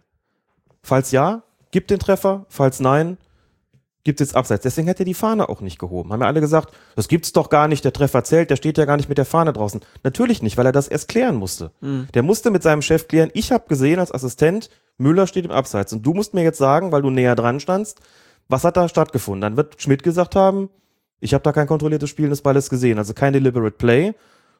Und dann hat Kai Voss mit Sicherheit gesagt, okay, dann ist es Abseits, Tor zurücknehmen. Und das alles in kürzester Zeit. Und so ist es geschehen. Mit anderen Worten, man kann das kritisieren, man kann sagen, nein, da hat es ein Deliberate Play gegeben, Treffer hätte zählen müssen. Aber abwegig ist diese Entscheidung eben überhaupt nicht. Weil es durchaus Gründe gab, gerade für den Assistenten und durchaus für den Schiedsrichter zu sagen, für mich ist der Ball da ein bisschen hin und her geflippert, den hat keiner absichtlich gespielt. Damit ist die Abseitsstellung wirksam. Einfaches Spiel. Einfaches Spiel. Und dann machen die Bayern ja irgendwann das reguläre 2 zu 0.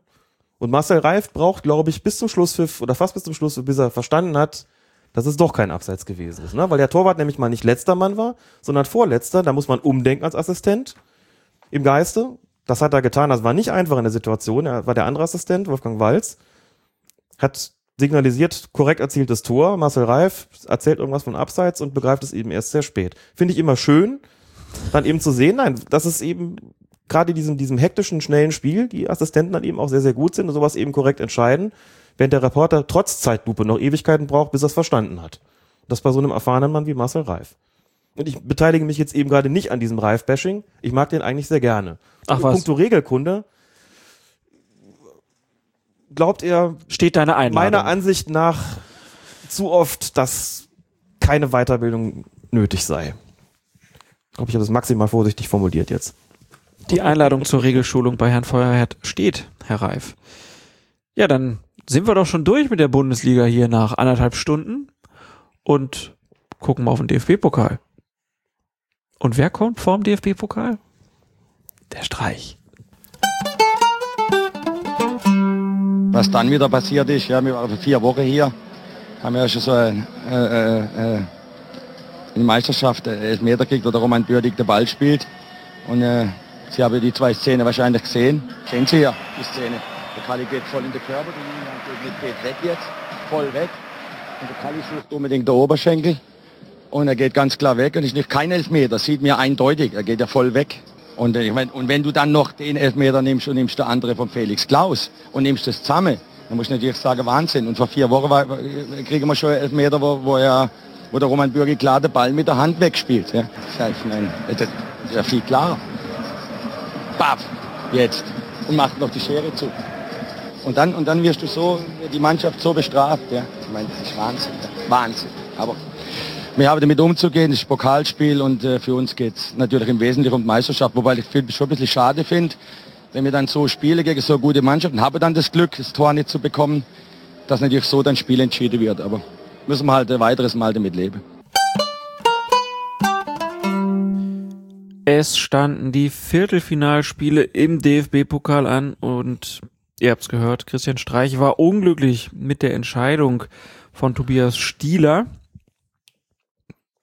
auch ein bisschen unglücklich, bis sch schwierig, durchschwierig, weiß es nicht. Wir gucken einfach auf die Szenen. 71. Minute, da ist es der Wolfsburger Daniel Caligiuri, der mit Schwung, mit Zug in den Strafraum reingeht und den Ball an seinem Gegenspieler Julian Schuster vorbeilegt und nach einem ganz kleinen Kontakt mit dessen Oberschenkel zu Boden geht und das, obwohl Julian Schuster noch alles getan hat, um seinen Körper da wegzubringen. Schiedsrichter Tobias Schieler hat dann aus günstiger Position entschieden, keine Sekunde gezögert und auf Strafstoß entschieden. Und ich habe das Gefühl, das ist so eine Szene, wo es schwierig ist zu sagen, was richtig und was falsch ist. Das hast du schön formuliert. Weil es ist ein Kontakt da, der soll ja eigentlich immer maßgeblich sein. Ja. Aber auf der anderen Seite ist es halt das, was Alaba gegen 96 aufprobiert hat. Er versucht, das Foul zu ziehen. Gab einige, die gesagt haben, der ist ja schon gefallen, bevor er überhaupt berührt wurde. Ja, ich hatte mit dem geschätzten Kollegen Oliver Fritsch auf Twitter eine hitzige Diskussion, weil er sogar gesagt hat, das war eine Schwalbe. Ja. Der hebt ja vorher schon ab. Man sieht, wie unglaublich schwierig das für die Schiedsrichter ist. Das stimmt dir vollkommen zu. Das ist nicht so einfach zu sagen, was da richtig ist und was nicht. In der Realgeschwindigkeit klarer Strafstoß. Als ich das gesehen habe, der zieht in den Strafraum, will, will um den Schuster herum, der hat das Bein rausgestellt gehabt, hat es dann wieder zurückgezogen. Das kannst du in der Und Realgeschwindigkeit. zieht den Hintern auch noch weg. Und den zieht den Hintern dann noch so ein bisschen weg. Also in Sekundenbruchteilen. Also in der Zeitlupe sieht das immer so klar aus. In der Zeitlupe sieht es aus, er zieht doch zurück und der fängt doch schon vorher an zu fliegen und ja klar ist da Kontakt, aber hat er den nicht gesucht und dann geht das sogar so weit zu sagen, geht sogar so weit, dass Leute sagen, das ist eine Schwalbe gewesen. Boah, also das Also das heißt, du ist mir sagst, zu krass. die Dynamik, die es in dieser Situation gab, die wird durch die Zeitlupe so rausgezogen, Ja. dass das auch die Bewertung verzerrt. Das behaupte ich und ich finde das sogar ein relativ gutes Beispiel, denn guckst dir nochmal in der Originalgeschwindigkeit an, guckst dir nochmal in der Zeitlupe an und ich finde, dass diese Dynamik überhaupt nicht mehr erkennbar ist. In der Zeitli Zeitlupe siehst du dann nochmal, wie immer, einen Kontakt, kannst aber kaum noch ermessen, inwieweit die gesamte Bewegung, dieser ganze Bewegungsablauf überhaupt noch maßgeblich für den Fall gewesen ist. Siehst nur noch einen Kontakt und kannst gar nicht mehr entscheiden, wie ist der überhaupt, also wie er zustande gekommen ist, siehst du vielleicht schon noch, aber wie folgenreich ist der denn gewesen? Du kannst nur noch sehen, ja, der zieht so ein bisschen zurück, aber irgendwie ist da halt die Hüfte noch und da gibt's diesen Kontakt. Und klar fängt der vielleicht, also den Wimpernschlag vorher schon anzufallen. Das kann ein Schiedsrichter in der Realgeschwindigkeit so schlicht und ergreifend nicht entscheiden. Das kann man so gar nicht sehen. Und in der Zeitlupe könnte man sagen, das ist nicht unbedingt ein Muss-Strafstoß. Aber die, den Zweifel hatte ich ehrlich gesagt in der Realgeschwindigkeit gar nicht. Und Stieler steht so super in der Situation, der guckt nur drauf, sagt, der will vorbei, der andere stellt sich in den Weg, der ist für den Kontakt verantwortlich, bewirkt den auch. Insofern ist das, was da passiert ist, ein strafstoßwürdiges Vergehen und pfeift den dementsprechend auch. Und das kann ich voll und ganz nachvollziehen. Und in der Tat, nach Betrachten der Zeitlupe, muss man eigentlich fast schon sagen, ja, was denn jetzt? Ne? Manchmal sind auch mehr gibt es auch mehr als eine Möglichkeit. Dann kann man sagen, ja gut, wenn er hier laufen lässt, gibt es auch Argumente dafür. Aber für mich gibt es für einen Strafstoß auch eine. Und ich finde eben nicht, dass es abwegig ist. Und ich verstehe ja, wie gesagt, auch immer die Emotionen da im Spiel. Aber auch hier Christian Streich, der dann so, so tut, als ob das so ein glasklarer Fall gewesen ist. Und dann sagt, wir waren vor vier Wochen schon mal hier. Und da haben wir auch so einen Strafschuss bekommen, obwohl Roman Bürki klar den Ball spielt. Wir haben das Spiel jetzt gar nicht besprochen. Das war eine Partie, die Sascha Stegemann gepfiffen hat. Und da gab es einen Strafstoß für Wolfsburg, wo man dann nach, ich weiß nicht wie viel Zeitlupe man sieht, dass Bürki so minimal mit den Fingern noch dran gewesen ist, nachdem er sich mit seinem gesamten Körper da in den Zweikampf reingeworfen hat. Wie gesagt, also ehrlich gesagt, für das bisschen berühren, den Strafstoß gebe ich trotzdem. Mhm. Konnte ich den Sascha auch verstehen, den gegeben zu haben. Ich habe keine Ahnung, wie der DFB das sieht. Für mich ist das eine vertretbare Entscheidung gewesen, da auf Strafstoß zu, da Strafstoß zu pfeifen. Und damals hat Streich auch schon gesagt, das habe ich aus 60 Metern gesehen. Aus 60 Metern, dass der klar den Ball gespielt. Das ist doch Unsinn. Hat er nicht. Und wenn er das behauptet, dann ist das Blödsinn. Das sieht er nicht aus 60 Metern, wofür andere fünf Zeitlupen brauchen. Und wenn doch, dann hätte er vielleicht Bundesliga-Schiedsrichter werden sollen und nicht Trainer. Egal. Also das dann so, da so einen Aufriss drum zu machen, in dieser passiv-aggressiven Art, nee. Also da erwarte ich auch dann da, dass man zumindest irgendwie mal sagt, das ist vielleicht kein Muss-Elfmeter gewesen, sondern kann Elfmeter. Unglücklich für uns, dass wir den bekommen haben, klar. Aber da irgendwie so zu tun, als ob da so eine krasse Fehlentscheidung getroffen worden ist, das passt mir nicht. Wurde natürlich noch befeuert, weil es in Hm. vier Minuten später dann auf der anderen Seite die Situation gab. Freiburg hat dann nämlich nach einem Zweikampf zwischen Maximilian Arnold und Felix Klaus einen Strafstoß gefordert, den der Unparteiische jedoch nicht gibt. Da war es die Situation, dass die beiden so rechts vom Tor nebeneinander im Zweikampf sind und in der Realgeschwindigkeit habe ich gedacht, na, der Arnold hat den Ball gespielt Mhm. und dann sieht man aber in der Zeitlupe, na, er trifft den Gegner. Mhm. Für mich war es ein Elfmeter. Kann man auch geben. Klar, im Kickerstand vergleichbare Situation mit dem, mit der, der Szene vier Minuten vorher. Finde ich gar Finde nicht. ich überhaupt nicht. Nee, ganz anders. Im einen Fall hat ein Spieler Ballbesitz, läuft an einem Abwehr, Abwehrspieler vorbei und fällt dann. Im anderen Fall laufen zwei Spieler zum Ball. Wo ist das vergleichbar? Da geht das Hüfte gegen Hüfte. Er hatte das Gefühl, Arnold hat einen winzigen Vorsprung. Das mag das begünstigt haben auch noch, dass man den Eindruck hat, der spielt auch den Ball. Der geht ja dann anschließend zur Ecke. Mhm. Und es gibt einen Eckstoß. Auch hier Realgeschwindigkeit, genau wie du, wie du es auch gesagt hast, hatte ich den Eindruck, der spielt den Ball und der spielt den Ball zur Ecke. Und dann siehst du es. Und dann nach, nach zwei, drei Zeitlupenwiederholungen, ja, hat er wahrscheinlich dann doch eher das Bein gestellt oder so. Aber auch hier, das, klar ist das dann unglücklich, dass im einen Fall die Freiburger einen Elfmeter gegen sich kriegen und im anderen Fall bekommen sie ihn nicht für sich. Verstehe auch jeden Trainer, der sagt, zwei, vielleicht auch 50-50 Entscheidungen, die beide zu unseren Ungunsten ausgegangen sind, okay. Aber auch hier zwei Entscheidungen, wo ich in der Realgeschwindigkeit nicht mal einen Verdacht hatte, dass da eine, eine falsche Entscheidung getroffen worden sein könnte. Wie gesagt, zeigt nur, wie schwer das ist und dass da auch nichts Abwegiges entschieden worden ist. Und dann finde ich es unangemessen, hinterher so zu tun, als wäre das so. Verschwörungen sind schnell gestrickt. Ja, schließen wir die Partie jetzt auch mit Blick auf die Wir fortgeschrittene Zeit. Wir sind klein. Ein bisschen ab und kommen zu den großen. Bayern 0 für Leverkusen gegen den FC Bayern. Zwölfte Minute. Philipp Lahm kreuzt im eigenen Strafraum den Laufweg von Gonzalo Castro. Es kommt zu einem leichten Kontakt. Doch durch diesen gerät Castro so aus dem Gleichgewicht, dass er gar nicht mehr anders kann, als über seine eigenen Beine zu fallen. Also die Füße schlagen so ein bisschen hintereinander. Und das ist eine jener Szenen, wo es dann hinterher gerne heißt, über einen Elfmeter hätte sich niemand beschweren dürfen. Und dann die Frage, hättest du gepfiffen, Alex? Ich weiß nicht, ob ich gepfiffen hätte in der Situation. ich Ja, glaube, dass, jetzt mit Zeitlupenwissen. Mann.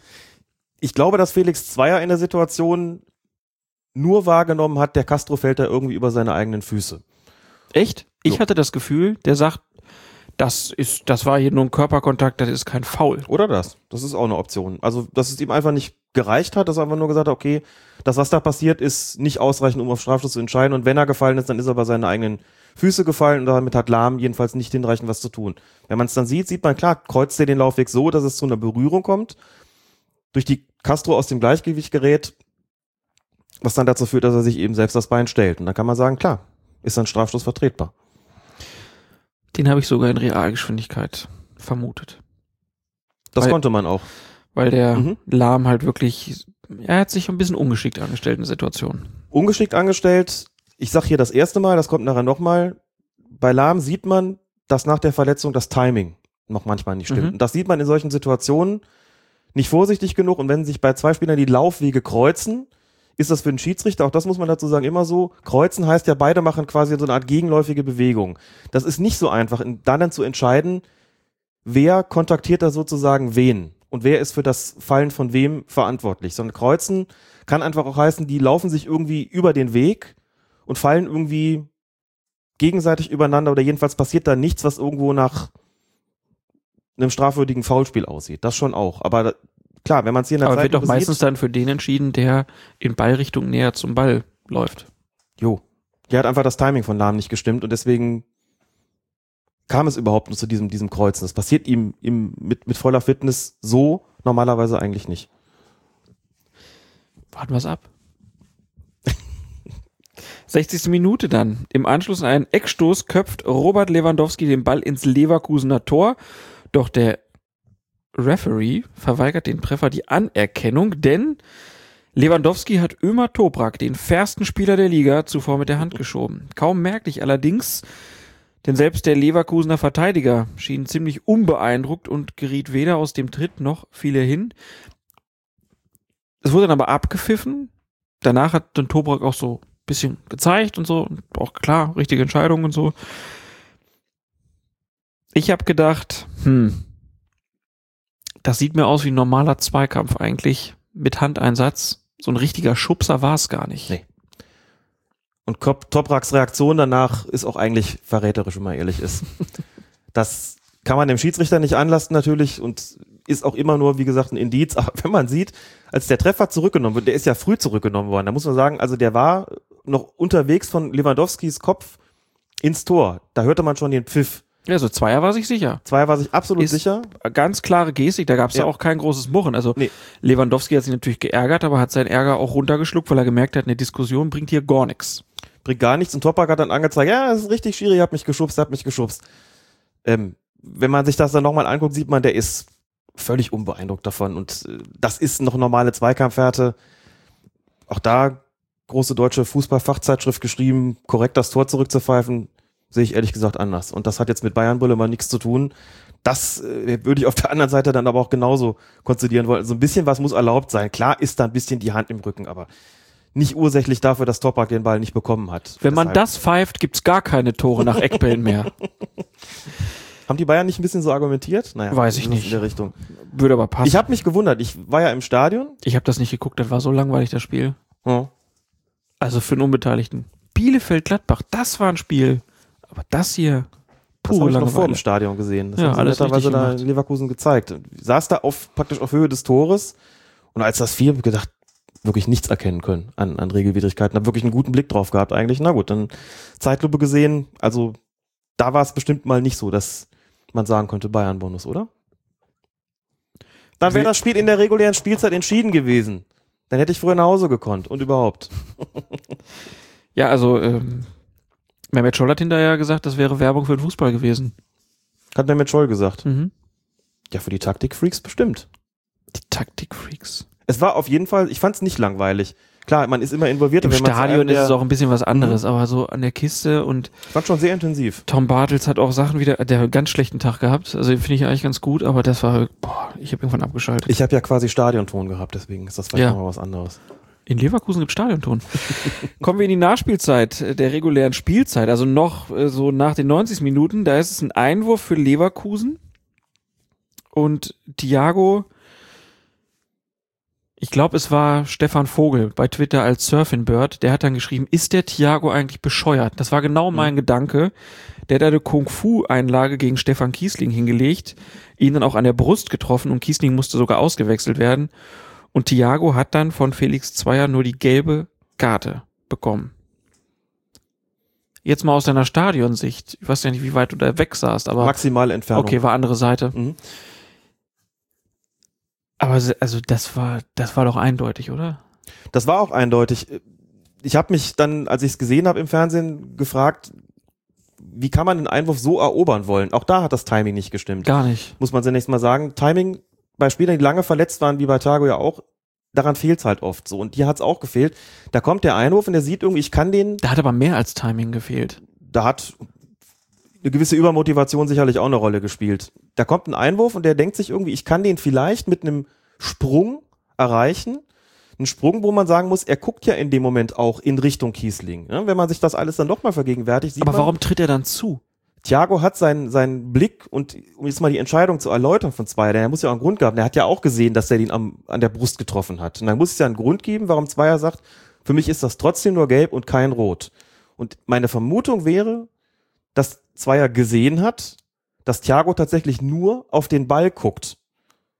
Mhm. Kiesling ist dann in seinem Blickfeld, er kommt ja nicht von hinten. Thiago springt ja in die Richtung von Kiesling, verschätzt sich komplett und in dem Moment, wo er sozusagen den Ball eigentlich im Sprung annehmen will, steht da Kiesling und kriegt den, kriegt die offene Sohle auf den Brustkorb. Also du sagst, ich kann ihm keine Boshaftigkeit Mhm. unterstellen und deswegen gibt's nur gelb. Das kann aber auch nicht der Anspruch sein. Das ist mit Sicherheit die Begründung gewesen oder der, der Grund gewesen, warum es hier nur gelb gegeben hat. Dass er sagt, ihm fehlt da jeglicher Vorsatz für Brutalität. Es ist einfach eine unglückliche Aktion von Thiago gewesen. Hast du auch an der ganzen Reaktion gemerkt. Er geht sofort hin, entschuldigt sich. Das ist der ganzen Körpersprache gemerkt. Das hat er mit Sicherheit so nicht gewollt. Nur im Ergebnis muss man sagen, wer so dahin geht, Ja. also einen Einwurf mit einem Kung-Fu-Tritt irgendwie abfangen zu wollen, wenn ein Gegenspieler in der Nähe ist oder ich das dann nicht ausschließen kann. Wenn der von hinten gekommen wäre, dann könnte man darüber diskutieren, okay, er sieht ihn nicht, das kann er irgendwie nicht, nicht ahnen. Aber hier, der sich derartig grob verschätzt, dann muss man wirklich sagen, dann geht das einfach auf sein Konto. Das äh, ist sehr freundlich von Fe- Felix Zweier gegenüber Thiago gewesen, aber das ist ein Platzverweis gewesen. Ich glaube, darüber war ich nicht ernsthaft diskutieren. Ich, wie gesagt, man kann ja die Gründe nennen, dass man sagt, die Boshaftigkeit, die Brutalität in, im, im sozusagen war hier nicht durch, durch, durch Absicht gespeist, aber mir hätte das an der Stelle nicht genügt, um zu sagen, damit kommst du mir nur mit Gelb davon. Also erst verschätzt in Anführungszeichen Thiago sich und dann verschätzt sich Felix Zweier. Und dann ist es ja am Ende auch ausgerechnet Thiago, der dann den entscheidenden Elfmeter verwandelt. Auch sehr unglücklich natürlich für den Schiedsrichter im Endeffekt. Vorher, bevor es zum Elfmeterschießen kommt, gibt es aber noch eine Situation, über die wir sprechen wollen. 115. Minute. Ömer Tobrak, der fairste Spieler der Liga, hat sich in einem Zweikampf verletzt und liegt hinter der eigenen Torauslinie, weshalb eine Spielunterbrechung nicht nötig ist. Gab auch die Frage, ne? Wenn ein Spieler hinten behandelt wird, äh, kann der auch abseits auflösen? Antwort? Na, wenn der draußen liegt und ist verletzt, dann zählt er zunächst mal nicht mehr mit. Und das war bei Topaka eigentlich Also wir hatten ja diese Eindeutig. Szene, Weltmeisterschaft Italien, Spieler Mhm. rutscht hinter die Linie, da ist aber jetzt noch keiner, der ihn behandelt. In dem Fall hebt er ja das Abseits noch mit auf. In dem Fall hebt das Abseits auf, genau, das stimmt. Ähm, Aber sobald er jetzt ein, zumal man vom Schiedsrichter nicht verlangen kann, wenn er einfach hinter diese Linie rutscht und noch gar nicht klar ist, was mit dem ist. dann weiß man nicht, ob er das absichtlich macht So. oder ob er es nicht absichtlich macht. soll auch schon Fälle gegeben haben, wo einer dahinter gerutscht ist und dann einen auch verletzt gemacht hat, um dem Schiedsrichter zu zeigen, ich bin doch verletzt, ich darf ja nicht mehr mitzählen bei der Berücksichtigung, äh, Ja. nicht mehr berücksichtigt werden beim Thema Abseits. Also wenn das, wenn das passiert und direkt danach kommt eine Strafraumszene, dann zählt man den mit, das heißt, dann kann er das Abseits aufheben. Bei einer Situation, wo einer sich da quasi rausschleppt und dann da liegen bleibt, um nicht auf dem Platz zu liegen, das heißt, um sich behandeln zu lassen, dann zählt er natürlich nicht mehr mit. So. Hier ging es jetzt gar nicht so sehr ums Abseits, sondern hier ging es jetzt drum, der liegt draußen und dann rollt er sich eben wieder ein Stück rein. Aber Genau, will nämlich das Spiel, das erstmal zu Ende. will das Spiel halt äh, unterbrechen, indem er Genau. sich wieder da reinrollt, ähm, und zwar bei dem Angriff der Bayern. Äh, ja, Zweier hat das Spielchen durchschaut und hat die Partie weiterlaufen lassen und nun ist es dann der Leverkusener Ersatzspieler Tinjetwei, der mit Absicht einen zweiten Ball auf das Spielfeld wirft, um eine Unterbrechung zu erzwingen. Es kommt dann in der Folge zu einem kleinen Tumult. Vor allen Dingen Thomas Müller und Kyriakos Papadopoulos sind daran besonders auffällig beteiligt, bekommen auch beide folgerichtig die gelbe Karte und auch Jedwai, der den Ball ins Spiel geschmissen hat, bekommt wegen unsportlichen Verhaltens die gelbe Karte. Es gibt dann auch dazu noch einen indirekten Freistoß für die Bayern. Dröseln wir mal das auf, hat Zweier hier richtig entschieden in allen Punkten. Also ich glaube, die gelben Karten für Müller und Papadopoulos, das ist richtig Klar. um das Rudel zu entzerren und da auch klar zu machen, das passiert mir hier nicht, gibt's für beide gelb. Dann Jedwai. Da gab es sogar die Forderung, das ist so grob unsportlich, das müsste rot geben. Hat einer bei Twitter geschrieben. Ja, verstehe ich nicht. Also wenn jemand, was hat er getan, er hat den Ball aufs Feld geworfen, aber nicht, hat ja nicht, ist auch keine Torchance im Gange gewesen oder sowas. Natürlich empört einen das. Ne? Man sagt irgendwie, wie kann das sein, dass da einer draußen sich zu so einer dreisten Aktion hinreißen lässt. Was hat er denn getan? Also es ist eine einfache Unsportlichkeit, den Ball aufs Feld zu schießen, um und möglichst auch Richtung Spielgeschehen, um diese Unterbrechung herbeizuführen. Klar, dafür gibt's Gelb und damit ist er auch hinreichend bestraft. Also Vielleicht hat er auch gar nicht gesehen, dass der Tobrak sich da aufs Spielfeld geschmissen hat wieder, sondern dachte, Jedwai? der ist, genau, dass der Jedwai vielleicht gedacht hat, Mhm. der ist wirklich verletzt, ich muss mich um meinen Mannschaftskameraden kümmern. gut möglich, dass er das von seiner Position aus gar nicht sehen konnte, wo der lag. Wir nehmen jetzt einfach mal den besten Fall an. Ja. Weil der kennt ja Tobrak halt auch als Fersten. Interessant ist das Entscheidungsmanagement in der Situation, unabhängig von der Regelfrage. Das ist eine hochgradig komple- komplexe Situation eigentlich. Fangen wir mal bei Toprak an. Der liegt draußen. Damit ist erstmal klar, der ist verletzt, der will da behandelt werden, muss man nicht unterbrechen. Völlig klar. So, dann kriegt Toprak aber mit, wir spielen hier zu zehnt und die Bayern sind im Angriff und rollt sich wieder ein Stück aufs Feld. In so einer Situation, also das hat Zweier mit Sicherheit gesehen, hat sich aber gedacht, okay, eigentlich müsste ich jetzt unterbrechen und dann wäre es übrigens ein unerlaubtes Betreten des Spielfeldes gewesen. Denn wenn der draußen liegt, um sich verletzungsbedingt behandeln zu lassen und rollt dann wieder rein, das ist auch nicht irgendwie so eine regeltechnische Spielerei, das ist schon klar, was der wollte. Das ist eine unsportliche Handlung. Der hat das Feld dann auch wieder unsportlich, unerlaubt betreten, damit ist es eine Unsportlichkeit. Das heißt, dann wäre hier die Möglichkeit gewesen, zu sagen, ich unterbreche, zeigt Toprak die gelbe Karte für das unerlaubte Wiederbetreten des Feldes und gebe einen indirekten Freistoß für Bayern München, nämlich dort, wo der Ball zum Zeitpunkt der Unterbrechung gewesen ist. Hätte man tun können. Was hätte das bedeutet? Der Angriff der Bayern wäre unterbrochen gewesen. Darüber hätten sich die Bayern aufgeregt, was nicht passiert wäre. Höchstwahrscheinlich hätte wahrscheinlich keine, möglicherweise keine Rudelbildung gegeben und nicht dieses, diesen reingeschossenen Ball von Jedwai. So kann man argumentieren. Ich sage das deshalb, weil auf Facebook jemand argumentiert hat, hätte man es nicht trotzdem früher unterbrechen sollen, das Spiel, einfach um das, was danach kam, gar nicht erst aufkommen zu lassen. Das ist immer so ein, natürlich auch viel Konjunktiv dabei, ne? Mhm. Denn vielleicht wären die Leute auch zu, zu Toprak hingelaufen, hätten sich dann mit dem irgendwie da gekabbelt, es wäre trotzdem zu einer Rudelbildung gekommen, weiß man ja alles nicht so genau. Zweier hat jedenfalls den Vorteil gegeben, weil er gesagt hat, die Bayern haben den Ball, die Bayern sind im Angriff und wenn der Toprak jetzt reinrollt, unterbreche ich trotzdem nicht, weil ja die Mannschaft den Ballbesitz hat, die sonst den indirekten Freistoß bekäme. So. Mhm. Als Jedwai den Ball reingeschossen hat, konnte er nicht mehr anders als zu unterbrechen, das war vollkommen klar. Die drei gelben Karten, Jedwai, Müller, Papadopoulos, müssen wir nicht drüber reden. Frage wäre jetzt, was ist mit Toprak da draußen? Muss da nicht irgendwie noch im Nachhinein auch eine gelbe Karte kommen, wegen unerlaubten Betretens des Spielfeldes, die man geben könnte? Es hat ja nur den Vorteil gegeben und dementsprechend wäre das noch möglich gewesen, den dafür zu verwahren. Aber ganz ehrlich, eine vierte gelbe Karte in der Situation, nachdem sich das Spielgeschehen verlagert hatte, nachdem Toprak übrigens inzwischen auch wieder rausgerollt war, um sich da behandeln zu lassen, das muss man auch dazu sagen. Und dann musst du als Zweier da hinrennen, der Dann musst liegt du auf dem. Boden, warten, bis der aufsteht im besten Fall noch und dann gibt's ihm erst gelb.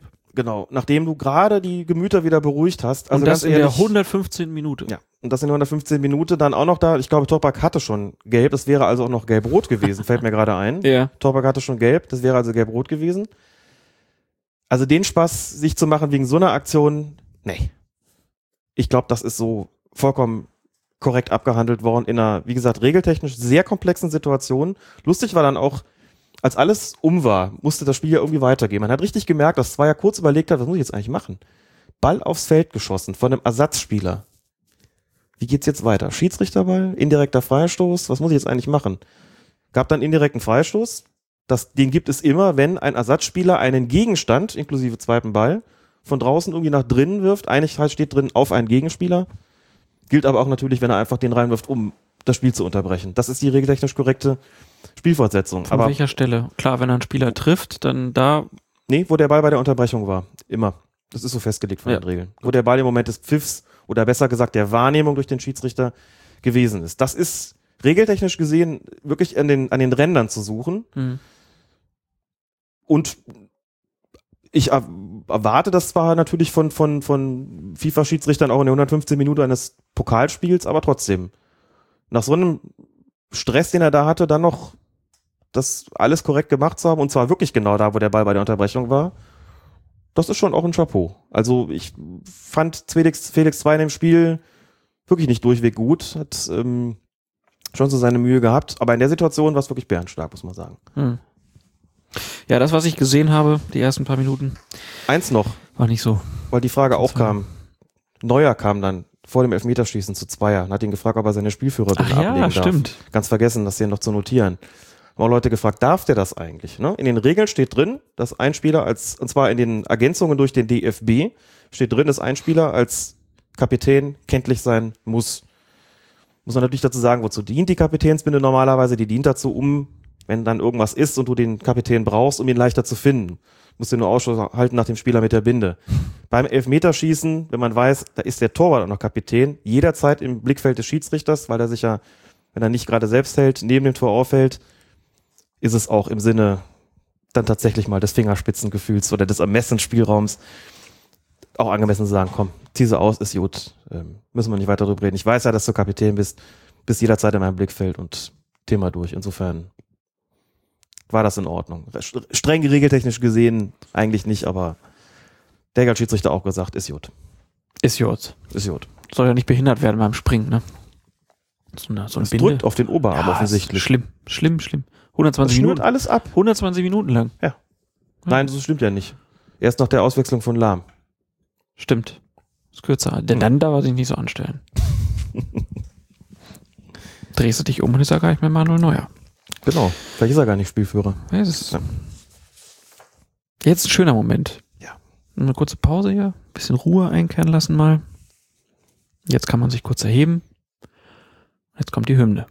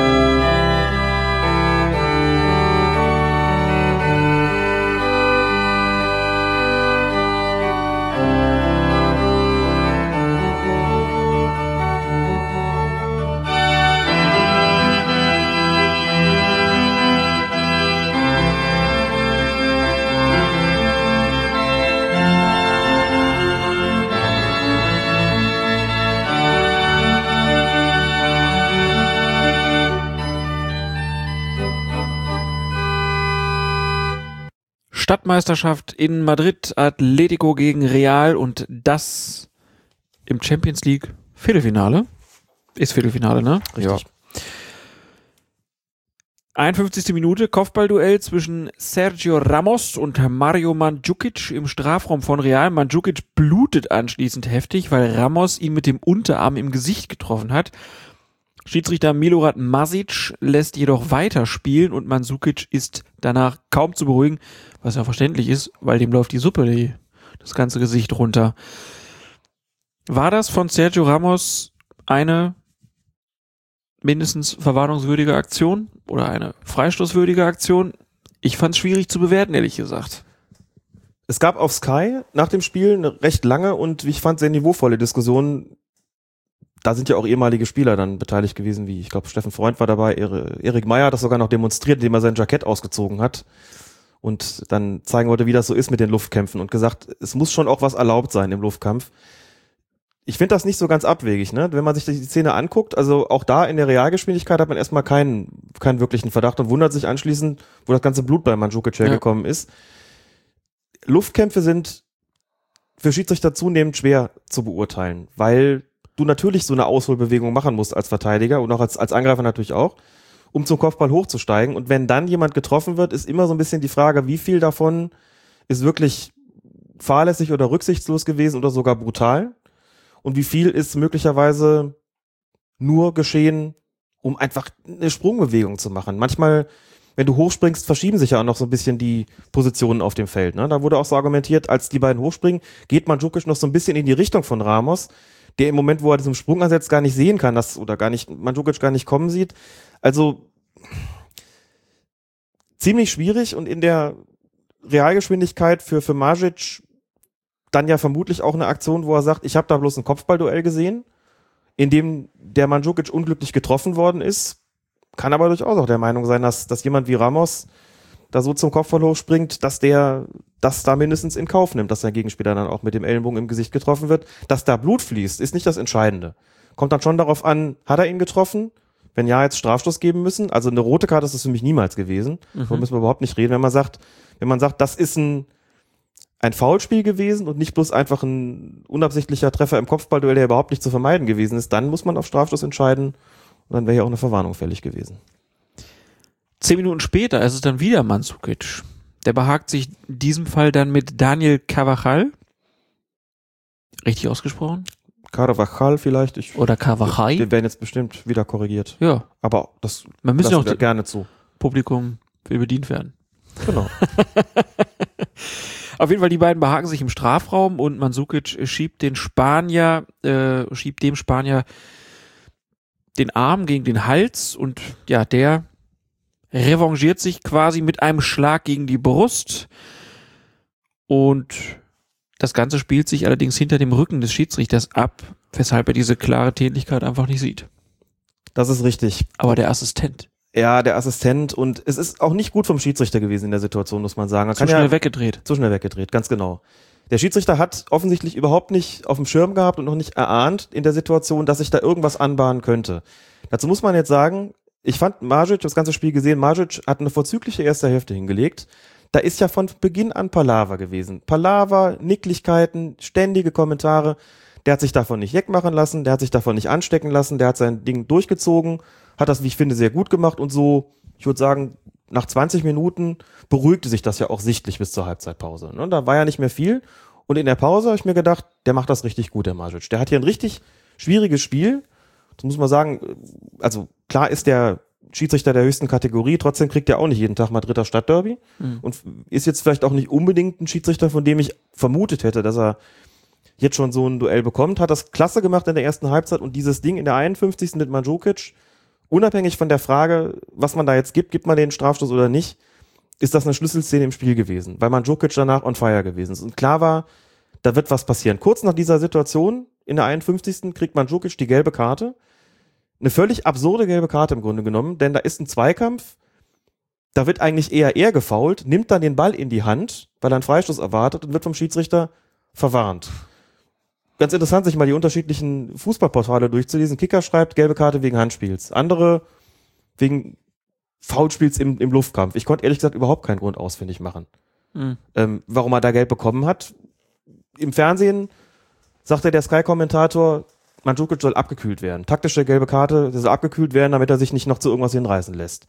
Ich dachte, naja gut, aber um ihn abzukühlen, muss er schon was gemacht haben. Ich kann jetzt nicht einfach mal so hingehen und ihm gelb zeigen. Also das funktioniert dann natürlich auch Finde nicht. ich aber vom, vom Gedanken her gut. Ich sehe, da regt sich einer auf, geh ich einfach mal hin, komm hier. Komm, nimm mal gelb, damit Gelb. du wieder runterkommst. Genau. Dazu noch ein paar Eiswürfel so zum Abkühlen und dann. Also er kriegt den Strafstoß nicht, er bekommt eine gelbe Karte.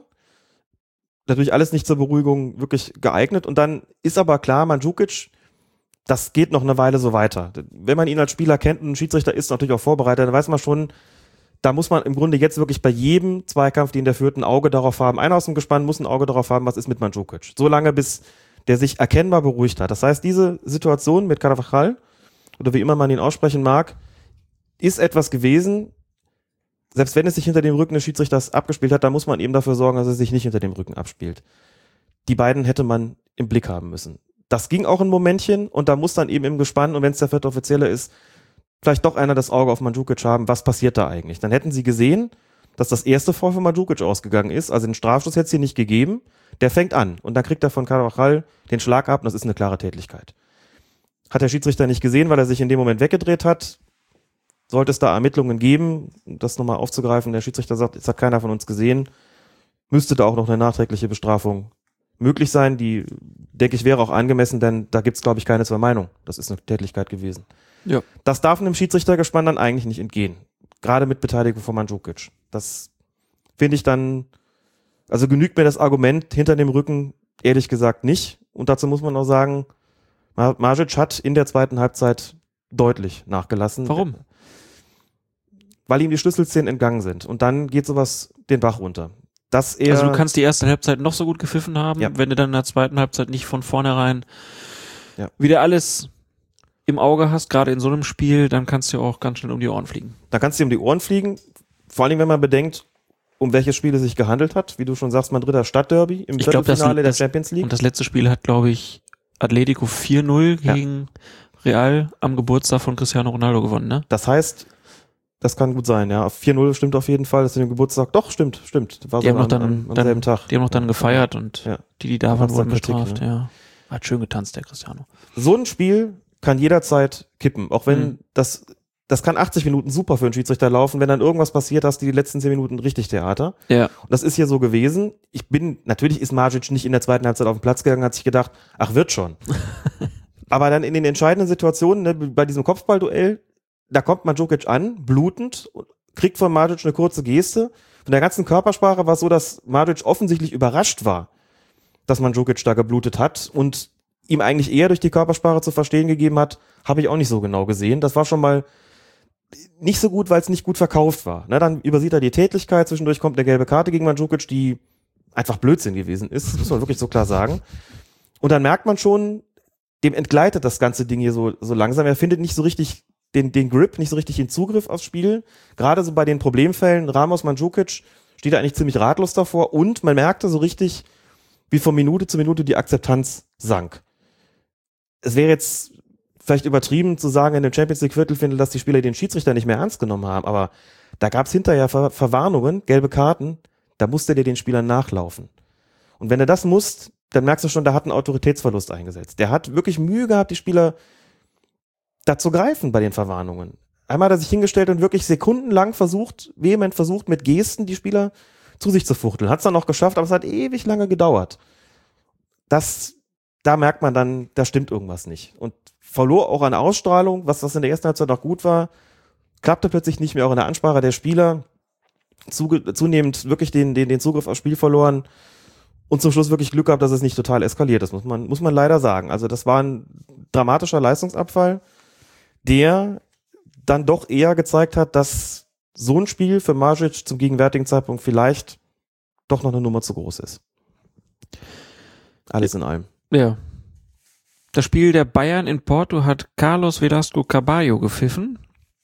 Und der hatte einen ziemlich schwierigen Start, denn schon in der zweiten Minute ähm, ist es Jackson Martinez, der attackiert Xabi Alonso kurz vor dem Bayern-Strafraum. Und das zwar auch auf eine Art und Weise, wo man sagen kann, na, war das ein Foul oder war es keins? Er erobert aber auf jeden Fall den Ball. Und anschließend wird er von Manuel Neuer zu Fall gebracht. Schiedsrichter Caballo entscheidet dann regulärer Einsatz von Jackson Martinez gegen Xabi Alonso. Strafstoß für Porto, aber keine Notbremse von Neuer, also nur gelb. Alles richtig? Tja, darüber kann man zumindest streiten. Also zunächst mal der Einsatz von Martinez oder von Jackson Martinez gegen Xabi Alonso, für mich regulär. Auch da, Das war halt so, dass die Bayern sich da ja selber in Bedrängnis gebracht haben, richtig. ne? Und er hat die, die Chance erkannt, ist dann da draufgegangen und dass da natürlich ein Körperkontakt Ja. irgendwie stattfindet, ist klar. Aber es war nichts, auch aus meiner Sicht, was Xabi Alonso jetzt sozusagen gefault hat, Nein. sozusagen einfach. fand ich auch nicht, er spielt zuerst den Ball, trifft ihn so ein bisschen an der Wade, das stimmt, das ist ein, sicherlich ein aggressiver Einsatz gewesen, aber einer, den man laufen lassen kann. Du siehst auch an Alonso, auch hier wieder kein Beleg, aber Indiz, Alonso beschwert sich gar nicht. Dann kommt das, kommt der Strafstoß und man sieht, Alonso läuft ins Tor, zieht sich so kurz das Trikot so hoch, so nach dem Motto, was habe ich getan? Weil er genau weiß, ich habe den vertändelt, das hätte ich anders lösen müssen und der ist auch nicht gefault worden. Das kann man laufen lassen.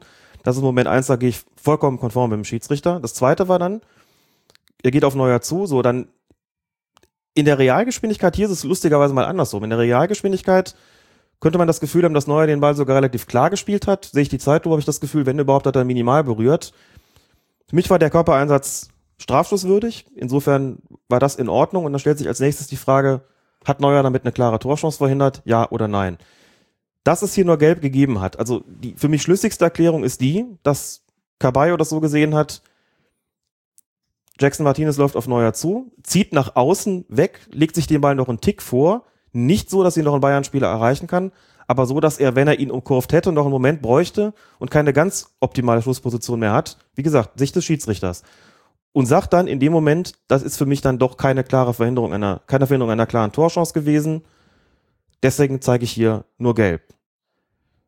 Das ist vielleicht keine völlig abwegige Einschätzung, aber ist auf jeden Fall eine fragwürdige. Wenn wir mal ganz ehrlich sind, ich weiß nicht, hast du es gesehen, das Spiel? Nur die entscheidenden Szenen jetzt im Nachgang. Okay. Ich habe es live gesehen und mein Impuls war, wir haben nicht, nicht mal zwei Minuten gespielt und Neuer muss vom Platz. Hm. Aus der Realgeschwindigkeit heraus für mich klare Notbremse. Also ich hatte jetzt, als ich so in der Zeitlupe ist mir noch zwei, dreimal Mhm. angeguckt, da hatte ich das Gefühl, dass der Martinez den Ball schon relativ weit nach Mhm. außen Ja. weggespitzelt hat. Also die Möglichkeit eines Bayern-Spielers, ihn dann noch zu erreichen, die sehe ich jetzt nicht bei 0%. Aber viel mehr sind es, glaube ich, auch nicht. Guck mal an, derjenige, der da hätte eingreifen können, also der, der am nächsten dran stand, war Alonso selbst, der stand dahinter. Nee, aber außen kann man auch. Außen kam Dante, der war aber schon noch relativ weit entfernt. Also ich habe große Zweifel daran, selbst Okay. wenn er noch einen Moment Laufweg gehabt hätte, wäre seine Position zum Tor immer noch relativ zentral gewesen. Also nicht irgendwie so ein spitzer Winkel, dass du sagst, die Chance, den vorbeizusemmeln, ist größer, ja. sondern immer noch eine relativ zentrale Schussposition und für mich keine Chance mehr für Alonso und Dante da einzugreifen. Das heißt, ich denke, hier haben wir es mit einer Notbremse zu tun, also mit einer Verhinderung einer klaren Torchance. Vielleicht, und das ist jetzt sehr, sehr stark im Bereich der Mutmaßung, vielleicht auch dieses, dieser grenzwertige Einsatz von Jackson Martinez gegen Alonso, dieses Neuer hat ein bisschen den Ball gespielt. Vielleicht war das, Es ist die zweite Minute. es ist die zweite Minute. Es wäre wieder die Drecks-Dreifachbestrafung. es wäre wieder die Drecks-Dreifachbestrafung gewesen. Genau, vielleicht hat dieses gesamte, diese gesamte Gemengelage von äh, einfach bei Caballo dazu geführt, dass er gesagt hat, komm, wir belassen es bei Gelb. Mhm. Ne? Grenzwertigen Einsatz nicht abgepfiffen. Aber so richtig hundertprozentig Boah, regelkonform also, ist es aus deiner Sicht nicht. Also wenn du hier das Ding erst den Einsatz von, von Jackson Martinez gegen Alonso laufen lässt und dann Rot gegen Neuer zeigst, bist du für meinen Geschmack auf der, auf der, auf der richtigen und sicheren Seite. Denn Ja. äh, das ist, ob es nun nach zwei Minuten ist oder nach 88, also wir reden hier nicht über ein rohes Spiel, wo du sagst, boah, also so früh Immer muss diese, es nicht klarer sein. immer diese Schiedsrichter, die Angst haben, den Bayern-Spielern äh, rote Karte zu zeigen. Also, nein, also ich denke hier Platzerweis, jetzt kannst du argumentieren und in, in Schiedsrichterkreisen würde man vielleicht auch sagen, rein taktisch gesehen, pfeift das Ding doch kaputt vorher mit Jackson Martinez gegen Alonso. Einen Grund hast du, schließlich hat er ihn Aber relativ das- aggressiv ah. attackiert. Ja. Nur muss man auch dazu sagen, ja, aber das finde ich, das finde ich katastrophal. Also wenn der, nein, ich würde das auch laufen lassen. Ja. Ich sag's nur aus taktischer Sicht, wenn er das Ding kaputt pfeift, kriegst du die andere Situation gar nicht aber erst. ich meine, die Bayern versauen sich da hinten selber Richtig. so, ne? Das ist der Punkt. Es ist ja nicht, die Situation ist ja nicht entstanden, weil der sich irgendwie unfair eingesetzt hat, sondern Nee. die Situation ist entstanden, weil Alonso den Ball da verdaddelt Ja. und sich den auch einfach abknöpfen lässt. Ja. Das ist einfach nur unclever gewesen und schlecht gespielt in dem Moment und nichts, was an einem Foul gelegen hätte, wo man sagt, also bitte, der kommt nie an den Ball, wenn der sich nicht massiv unfair einsetzt. Das war ja einfach nicht so. Und ich denke, Ja. das hat der Schiedsrichter auch erkannt. Und wenn man seine gesamte Linie sieht im Spiel, Caballo ist schon einer, also ein Twitter-User hat geschrieben, der war gestern im Klassikomodus. Caballo ist einer, der lässt gerne laufen. Und hat auch gestern oft laufen lassen. Hat einfach Härten zugelassen. Und na klar ist es die zweite oder dritte Minute, da kann man noch nicht von der Linie reden, aber es fügt sich insgesamt ein. Das ist eine Aktion, wo man sagen muss, das passt im Prinzip gut zur Linie. Aber wie gesagt, hätte es hier rot gegeben, absolut regelkonform. Also eigentlich spricht da doch deutlich mehr für eine Notbremse als dagegen. In der 45. hat er dann ja auch laufen lassen. Zweikampf zwischen Mhm. Alexandro und Robert Lewandowski im Strafraum des FC Porto, wohlgemerkt. Beide gehen zu Boden. Die Bayern fordern hinterher Strafstoß. Hättest du Ich habe angegeben? die Diskussion nicht verstanden, ehrlich gesagt. Natürlich wird da, liegt da ein bisschen die Hand irgendwie auf dem Bauch von Lewandowski, da wird so ein bisschen minimal nach hinten geschoben, dann merkt Lewandowski das, packt seinerseits den Arm aus, beide ziehen sich so ein bisschen gegenseitig zu Boden, da pfeift doch kein Schiedsrichter Strafstoß. Und wenn er es getan hätte, wie gesagt, auch da, guck dir die sonstige Linie an, das wäre völlig unangemessen kleinlich gewesen. Ich glaube, den wollte, also den Strafstoß wollte Lewandowski in der Situation durch sein Verhalten zu stark haben, aber dann dann auch siehst, da kommt ja kaum kaum Protest. Also dass da auch hinterher auch von den von den Medien da so, so eine klare Strafstoßaktion draus gemacht worden ist, erschließt sich mir ehrlich gesagt nicht. Da habe ich auch in der Regalgeschwindigkeit schon gesagt, never. Der kommt aus dem Gleichgewicht, der macht selber ein bisschen was, das lasse ich laufen als Schiedsrichter. Also In der Sky-Zusammenfassung, die ich ja nur gesehen habe, war die Szene gar nicht drin. ja, aus gutem Grund. Wenn du nur drei Minuten hast oder, drei, oder dreieinhalb, warum Ja. sollst du die mit reinpacken? Gibt keinen Grund. Kurzer Abschluss, die Leistung von Caballo insgesamt. Habe ich längst nicht so schlecht gesehen wie die meisten Medien, die ihm uneinheitliches Zweikampfverhalten vorgeworfen haben. Klar, das Ding am Anfang wiegt im Grunde genommen schwer. Nicht rot gezeigt zu haben gegen Neuer. Andererseits, wie ist das Spiel ausgegangen? 3 zu 1, bitte. Also ich meine, nichts, was von Porto groß für einen Nachteil gewesen wäre. Also das kann man ihm ankreiden. Da kann man sagen, klare Notbremse nicht geahndet. Das ist dann in Bögen natürlich immer schwerwiegend, denn selbst wenn du den Strafstoß gibst, hat es dann halt in der Konsequenz bei der persönlichen Strafe gefehlt. Aber wenn man das mal ausklammert, habe ich Caballo längst nicht so äh, schlecht gesehen wie bei vielen anderen. Das ist Porto, das ist ja sehr physischen Spielweise von Porto deutlich eher entgegengekommen als den Bayern. Das ist aber keinerlei Kritik, sondern einfach nur eine, eine Feststellung in einem Champions League-Spiel kann Bayern München auch dagegenhalten. Es gibt halt, ist halt schon mal so, dass die Linie eines Schiedsrichters der einen oder anderen Mannschaft stärker entgegenkommt. Ne? Genau wie wir es vorhin hatten, dass Schiedsrichter, die bei taktischen Fouls großzügig sind, nicht gerade in der Kontermannschaft entgegenkommen. Auch klar. So, das ist da manchmal so. Und in diesem konkreten Fall war ich ehrlich gesagt mit der Linie einverstanden. Wenn man die, diese ja oft auch etwas nationalistisch aufgeheizte, ähm, teilweise Ressentiment geladene Stimmung dann gegenüber dem Schiedsrichter mal beiseite lässt, finde ich, dass er das deutlich besser gemacht hat, als er in den meisten Medien in Deutschland gesehen worden ist. Das ist doch ein schönes Schlusswort für die Champions League und wir kommen jetzt zu euren Fragen. Jetzt abonnieren. Den Newsletter auf fokus-fußball.de. Die erste Frage kommt von Georg via Kommentarspalte. Er schreibt, beim Spiel Hannover 96 gegen Augsburg fiel mir auf, dass die Augsburger Aufwärmspieler bei dem Elfmeter für Hannover sehr nah am Tor standen, auf das der Elfmeter geschossen wurde. Gibt es da Regelungen, wie weit der Abstand vom Tor sein muss? Der Abstand zum Ball blieb ja in jedem Falle gewahrt. Von den Regeln her nicht. Ich müsste jetzt nachschauen in den Bestimmungen da der deutschen Fußballliga, ob da irgendwas vorgesehen ist. Denke aber nicht. Die dürfen sich da aufwärmen, wo sie sich aufwärmen dürfen. Das heißt, gegen, also auf der dem Assistenten 1 abgewandten Torseite und da dürfen sie auch bis an den, bis an die Seitenlinie heranrücken. Und es stimmt ja auch, was er sagt. Was soll beim Strafstoß schon schiefgehen? Wenn einer von denen dann draufläuft und den auffällt, den Strafstoß, würde dieser Strafstoß dann wiederholt werden und das gäbe eine Verwarnung. Aber ansonsten ist da eigentlich alles erfüllt. So, solange die nicht irgendwie Hackback da machen, gibt es eigentlich keinen Grund, sie weiter wegzuschicken. Passt also. Dann hat sich Thomas auch auf fokusfußball.de in der Kommentarspalte gemeldet. Er schreibt, Mannschaft A hat einen indirekten Freistoß vor dem eigenen Strafraum aufgrund einer Abseitsposition von Mannschaft B. Der Torwart von Mannschaft A führt den Freistoß aus und spielt den Ball zu einem Verteidiger. Dieser passt jedoch nicht auf, weshalb ein Stürmer von Mannschaft B den Pass abfangen und ins Tor schieben will. Jetzt ist aber der Torwart regelfest und weiß, dass er den Ball eigentlich nicht noch einmal berühren dürfte, bevor ihn ein anderer Spieler berührt. Also rennt er dem Ball hinterher und berührt ihn auch vor dem Stürmer. Im Endeffekt hat er jetzt absichtlich eine klare Torle Torgelegenheit verhindert, oder? Nee, hat er nicht, denn er hat ja letztlich den Freistoß und der andere hat noch keinen Ballbesitz. Das heißt, wenn er hinterher rennt und den Ball ein weiteres Mal spielt, gibt es einen indirekten Freistoß gegen ihn. Aber er raubt ja niemandem eine Torchance damit, weil der Gegner in diesem Fall ja gar keinen Ballbesitz hat und weil es bei solchen Spielfortsetzungen, also Doppelberührung nach irgendwelchen Spielfortsetzungen, ist in den Regeln auch festgelegt, dass es da nie einen Feldverweis geben kann. Da gibt es dann einfach nur einen indirekten Freistoß wegen dieser doppelten Berührung und sonst nichts. Dann meldete sich anonym in der Kommentarspalte. Was passiert eigentlich, wenn ein Trainer einem Verweis auf die Tribüne nicht Folge leisten würde, sondern sich einfach still auf seinen Platz setzt und die Fehlentscheidung, Fehlentscheidung ist schön, nicht akzeptiert?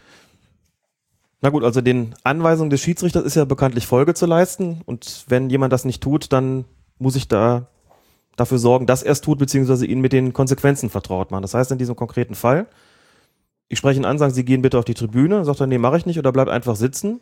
Wenn ich die Gelegenheit habe, kann ich ihn ansprechen, kann sagen, ich gebe Ihnen jetzt eine Minute Zeit. Wenn Sie dann nicht auf der Tribüne sind, muss ich das Spiel leider abbrechen oder ich schalte den Kapitän ein und sage dem Kapitän, Sie gehen jetzt bitte mal zu Ihrem Trainer und sagen ihm, dass er den Innenraum zu verlassen hat. Sie haben dafür jetzt 60 Sekunden Zeit, von mir auch zwei Minuten. Andernfalls bin ich leider gezwungen, das Spiel abzubrechen. Das ist also tatsächlich die letzte Konsequenz. Was auf keinen Fall geht, ist, den einfach da sitzen zu lassen. Und wenn der dann hört, wenn ich jetzt nicht gehe, wird Spiel abgebrochen, dann geht er. Meistens. Der Frankfurter Löwe fragt oder merkt an. In einer der letzten Sendungen wurde das Thema aufgegriffen, was passiert, wenn ein Spieler gelbwürdig fault, es Vorteil gibt und derselbe Spieler nochmal gelbwürdig abgepfiffen wird. Die logische Antwort war erst gelb, dann gelb-rot. Entspricht es aber nicht dem Sinn der gelben Karte, dass sie eine Art Warnung ist, dass der Spieler in Zukunft aufpassen muss. Diese Warnung hat es im vorliegenden Fall ja nicht gegeben. Das stimmt einerseits natürlich. Denn woher soll der wissen, dass er eigentlich Gelb bekommt? Ich habe das in solchen Situationen in meinen Spielen immer ein bisschen dadurch zu lösen versucht, dass ich laut gerufen habe, in der nächsten Unterbrechung gibt's Gelb, damit er schon wusste, was passiert. Wenn der Vorteil aber so gut ist, dass man sagt, man kann weiterlaufen lassen, Verwarnung der nächsten Unterbrechung, dann macht man das ja. Grundsätzlich ist in diesem kleinen Dilemma, was sich hier auftut, ist es aber so, ein Spieler muss ohnehin jederzeit regelkonform spielen. Das heißt, selbst wenn man sagt, eine Verwarnung ist eigentlich in die Zukunft gerichtet, also eine Bestrafung für ein Verfehlen und in die Zukunft gerichtet, muss man trotzdem sagen, dass was er da getan hat, ist ja bereits geschehen und bleibt verwarnungswürdig. Das heißt, gerade dann, wenn er weiß, dass sowas passiert ist und der Schiedsrichter deutlich gemacht hat durch die Vorteilsanwendung, dass er überhaupt schon eine Foul vor, vorgelegen hat, muss der Spieler sich eben zurückhalten. Das ist nicht hundertprozentig befriedigend zu lösen. Wie gesagt, durchs Reinrufen kann man das ein bisschen transparenter gestalten, aber da gibt's äh, kein Vertun. Da gibt's dann, da ist dann einfach wichtiger, das faire Spielen und das, da muss der Spieler dann im Zweifelsfall auch drauf gefasst sein, dass dann gelb-rot kommt, wenn das nochmal macht. Zweite Frage vom Frankfurter Löwen. Warum gibt es den Unterschied, Spieler verhindert eine sichere Chance, rot, Spieler erzielt durch absichtliches Handspiel ein Tor, gelb? Naja gut, der Sinn eines Fußballspiels ist ja in letzter Konsequenz das Erzielen von Toren. Und rein regelphilosophisch gesehen ist es so, dass ein Spieler, der diesen Sinn und Zweck des Fußballspiels mit regelwidrigen Mitteln verhindert, also in dem Fall verhindern durch ein grobes Foulspiel, durch ein Foulspiel oder durch äh, ein Handspiel, dass der rot bekommt, dass während ein Spieler, der ein, der dem Sinn und Zweck des Fußballspiels, also dem Erzielen von Toren, unfair nachgeht, indem er den zum Beispiel mit der Hand ins Tor befördert, das wird als nicht ganz so gravierend angesehen, deswegen bekommt der nur gelb. Erklärt sich also letztlich in gewisser Weise aus der Philosophie der Fußballregeln. Sinn Also- Geist der Regeln. Genau, also das Verhindern, das nicht regelkonforme Verhindern wird als deutlich schlimmer angesehen als Genau. das nicht regelkonforme Konforme. Tor erzielen. So ist es. Julian Lamati hat sich auf der Facebook-Seite von Colinas Erben gemeldet. Er schrieb dort, ich bin zwar selber Schiri, aber ich habe eine Frage. Was passiert, wenn ein Spieler, der im Abseits steht, außerhalb des Spielfeldes hinter der Torlinie steht, aber mit der Fußspitze den Ball im Spielfeld spielt? Ich würde ganz normal auf Abseits und indirekten Freistoß entscheiden. Ist das regelkonform? So würde ich das sehen. Der nimmt ja am Spiel teil, wenn er noch auf dem Spielfeld steht, zählt er ganz normal als im Abseits stehender Spieler und wenn er den Ball dann mit der Fußspitze berührt, ist das Abseits und indirekter Freistoß. Felix, ebenfalls via Facebook, auf unserem Schulungsabend war der Bundesliga-Assistent Jan-Henrik Salver zu Gast. Ein paar interessante Aussagen möchte ich euch nicht vorenthalten. Salver sagte, er achte bei der Abseitsbeurteilung immer darauf, dass er vom Körper immer noch circa 20 Zentimeter hinzurechnen muss, da die Entfernung vom Oberkörper zum ausgestreckten Fuß ungefähr so viel beträgt. Wenn er Zweifel hatte, ob es eventuell noch gepasst hat, ließ er die Fahne immer unten und lag meistens dann richtig. Zu Urs Meier und seinen Einschätzungen im Fernsehen und in Kolumnen sagte Salver, Urs ist nicht gerade als besonders selbstloser Mensch bekannt und seine Aussagen sind zum Teil einfach zu harsch und nicht ganz korrekt. Für mich ist da der falsche Mann am falschen Platz. Deutliche Worte. Das letzte können wir einfach mal so stehen lassen. Das erste finde ich höchst interessant. Ja. Weil man sich ja oft fragt, und wir tun das ja auch, wie kommt es, dass die Bundesliga-Assistenten ja bei den Abseitssituationen in der Regel doch richtig liegen? Und gerade wenn man knappe Situationen hat, wo es wirklich nur um die Fußspitze geht, sich ja oft fragt, haben die das jetzt wirklich so genau gesehen? Können die das wirklich so Zentimeter genau einschätzen in der Bewegung, wenn sie auch noch gegenläufig ist? Und so eine Art Faustregel zu haben, also einfach zu sagen, ich habe da den Oberkörper und wenn ich noch 20 Zentimeter hin- hinzurechne, habe ich die quasi die Entfernung vom Oberkörper zum ausgestreckten Fuß. Und wenn ich das noch automatisiere, wenn ich das verinnerliche bei meiner Beurteilung von Abseitssituationen, liege ich damit in den meisten Fällen richtig. Das ist doch, das ist doch klasse. Das ist doch wirklich mal eine richtig gute, kann ich sagen, Eselsbrücke, sondern richtig gute Handlungsanweisung. Handlungsanweisung einfach, um die Fehlerquote beim Abseits zu minimieren. Hat mich, fand ich total interessant und finde ich auch total nachvollziehbar. Ist aber natürlich auch schon auf einem sehr hohen Niveau. Das ist dann. auf einem sehr hohen Niveau, klar. Das würde ich mir als Amateur Schiedsrichterassistent draußen, glaube ich, nicht so ohne weiteres zutrauen. Zum Abschluss der Anmerkungs- und Kommentarrunde noch Mapfe via Facebook. Ein Angreifer ist allein auf dem Weg zum Tor. Der Torwart kommt ihm entgegen und wehrt mit einem absichtlichen und damit strafbaren Handspiel außerhalb des Strafraums den Angriff ab.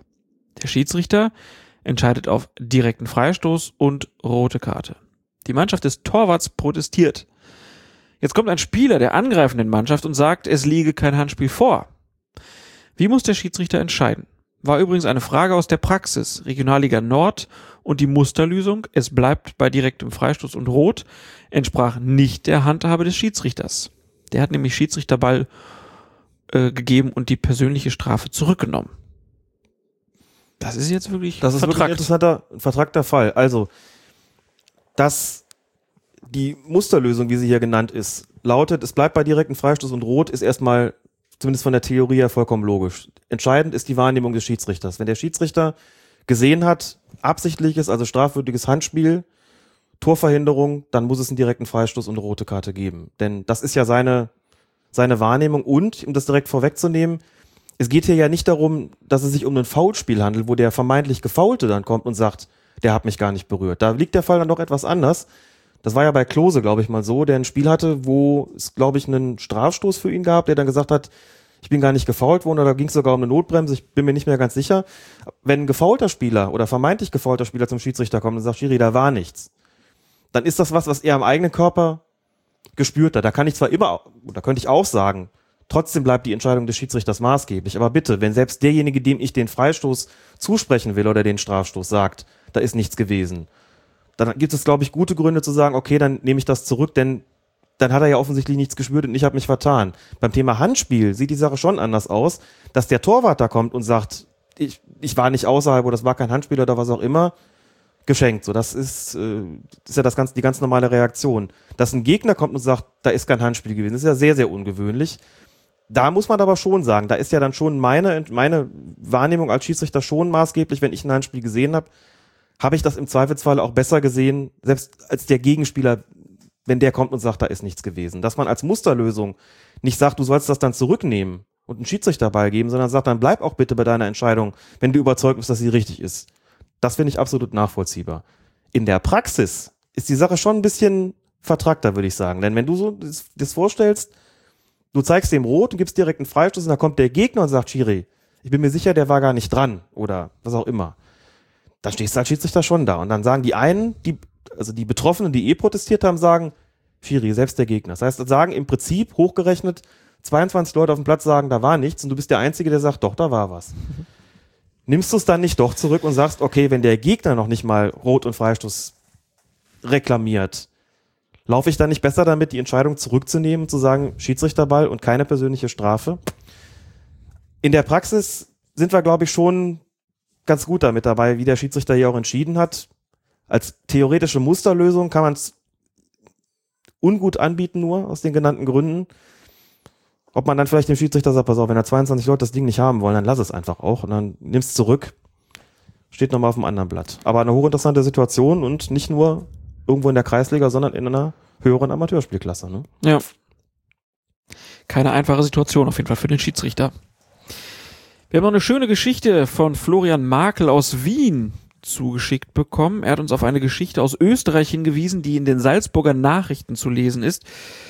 In der Halbzeitpause wurde, wie in den vergangenen Wochen, mehrfach bei Heimspielen der Hütteldorfer, also Hütteldorfer, das ist wohl da, wo das äh, Stadion von Rapid Wien liegt, und dort wurde nur die Spielhälfte des Gegners in der Halbzeitpause bewässert.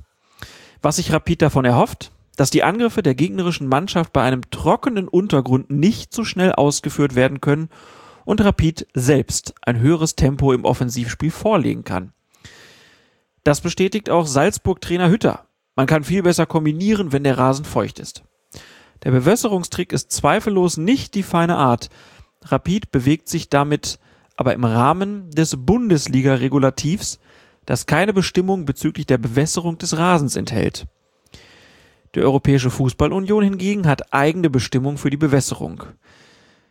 Die UEFA sagt nämlich, das Spielfeld ist gleichmäßig und nicht nur in bestimmten Bereichen zu bewässern. Wie ist das in Deutschland? Riesengeschichte, oder? Das ist krass. Also erstmal überhaupt auf die Idee zu kommen, ist schon immer so, uh, äh, aber das dann halt auch scheinbar, also hier steht ja, wie in den vergangenen Wochen mehrfach. Mhm. Machen die also immer. Und verschaffen sich damit ja letztlich einen Vorteil. Ja.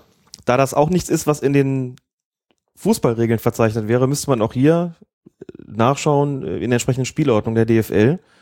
Spielordnung, das war der Begriff, den ich auch vorhin gesucht habe und auf den ich nicht gekommen bin. Da wäre sowas dann drin. Habe ich jetzt in dem Fall ehrlich gesagt nicht getan. Könnte mir durchaus vorstellen, dass da sowas ähnliches drinsteht wie bei der UEFA auch, dass nämlich ein Spielfeld dann auch gleichmäßig zu bewässern ist. Wer entscheidet, ob das gleichmäßig bewässert wurde? Tja, wenn es moniert würde, müsste es wohl der Schiedsrichter entscheiden, indem er mit seinem gesamten Gespann einmal den kompletten Platz abläuft und dann entscheidet, ob das jetzt gleichmäßig ist oder nicht. Ne?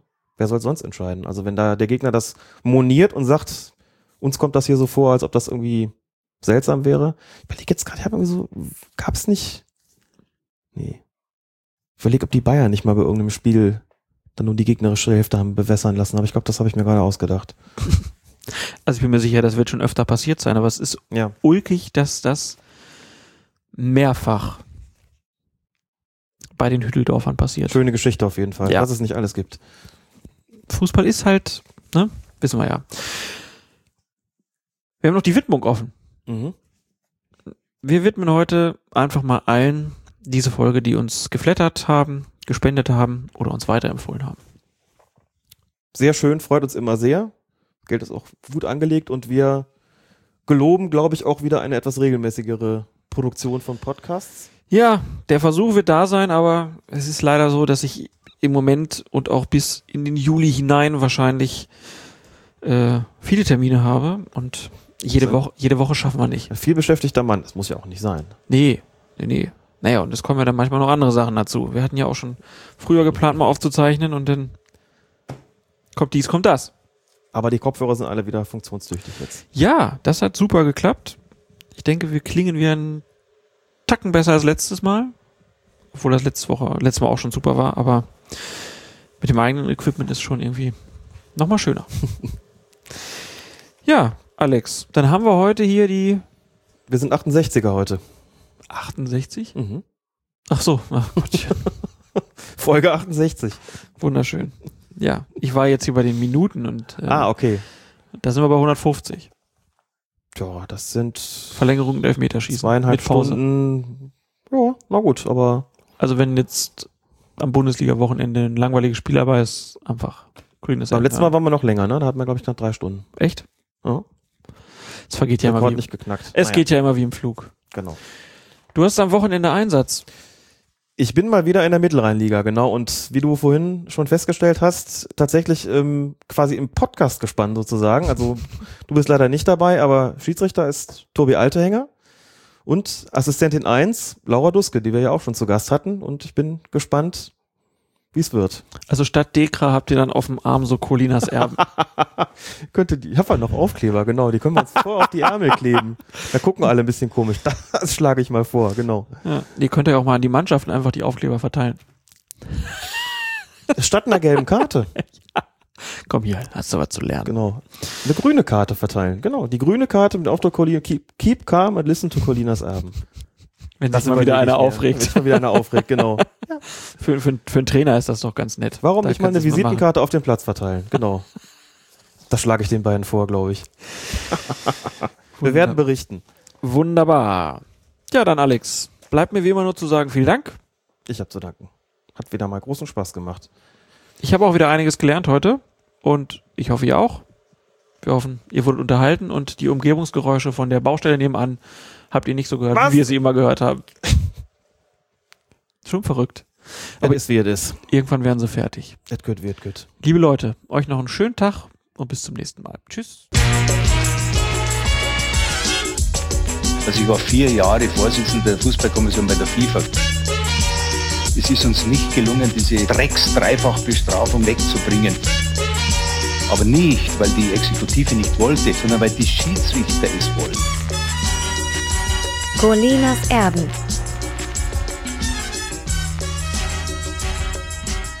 Mit Alex Feuerherz und Klaas Reese. Es wird aber auf höchste Zeit, dass sie da was tun. Denn so ein Spiel ist nach zwei Minuten entschieden und die Zuschauer kommen dahin. Ich weiß nicht, wo, wovon, sie, wovon sie überall herkommen und, sie, und nach zwei Minuten können sie wieder nach Hause gehen.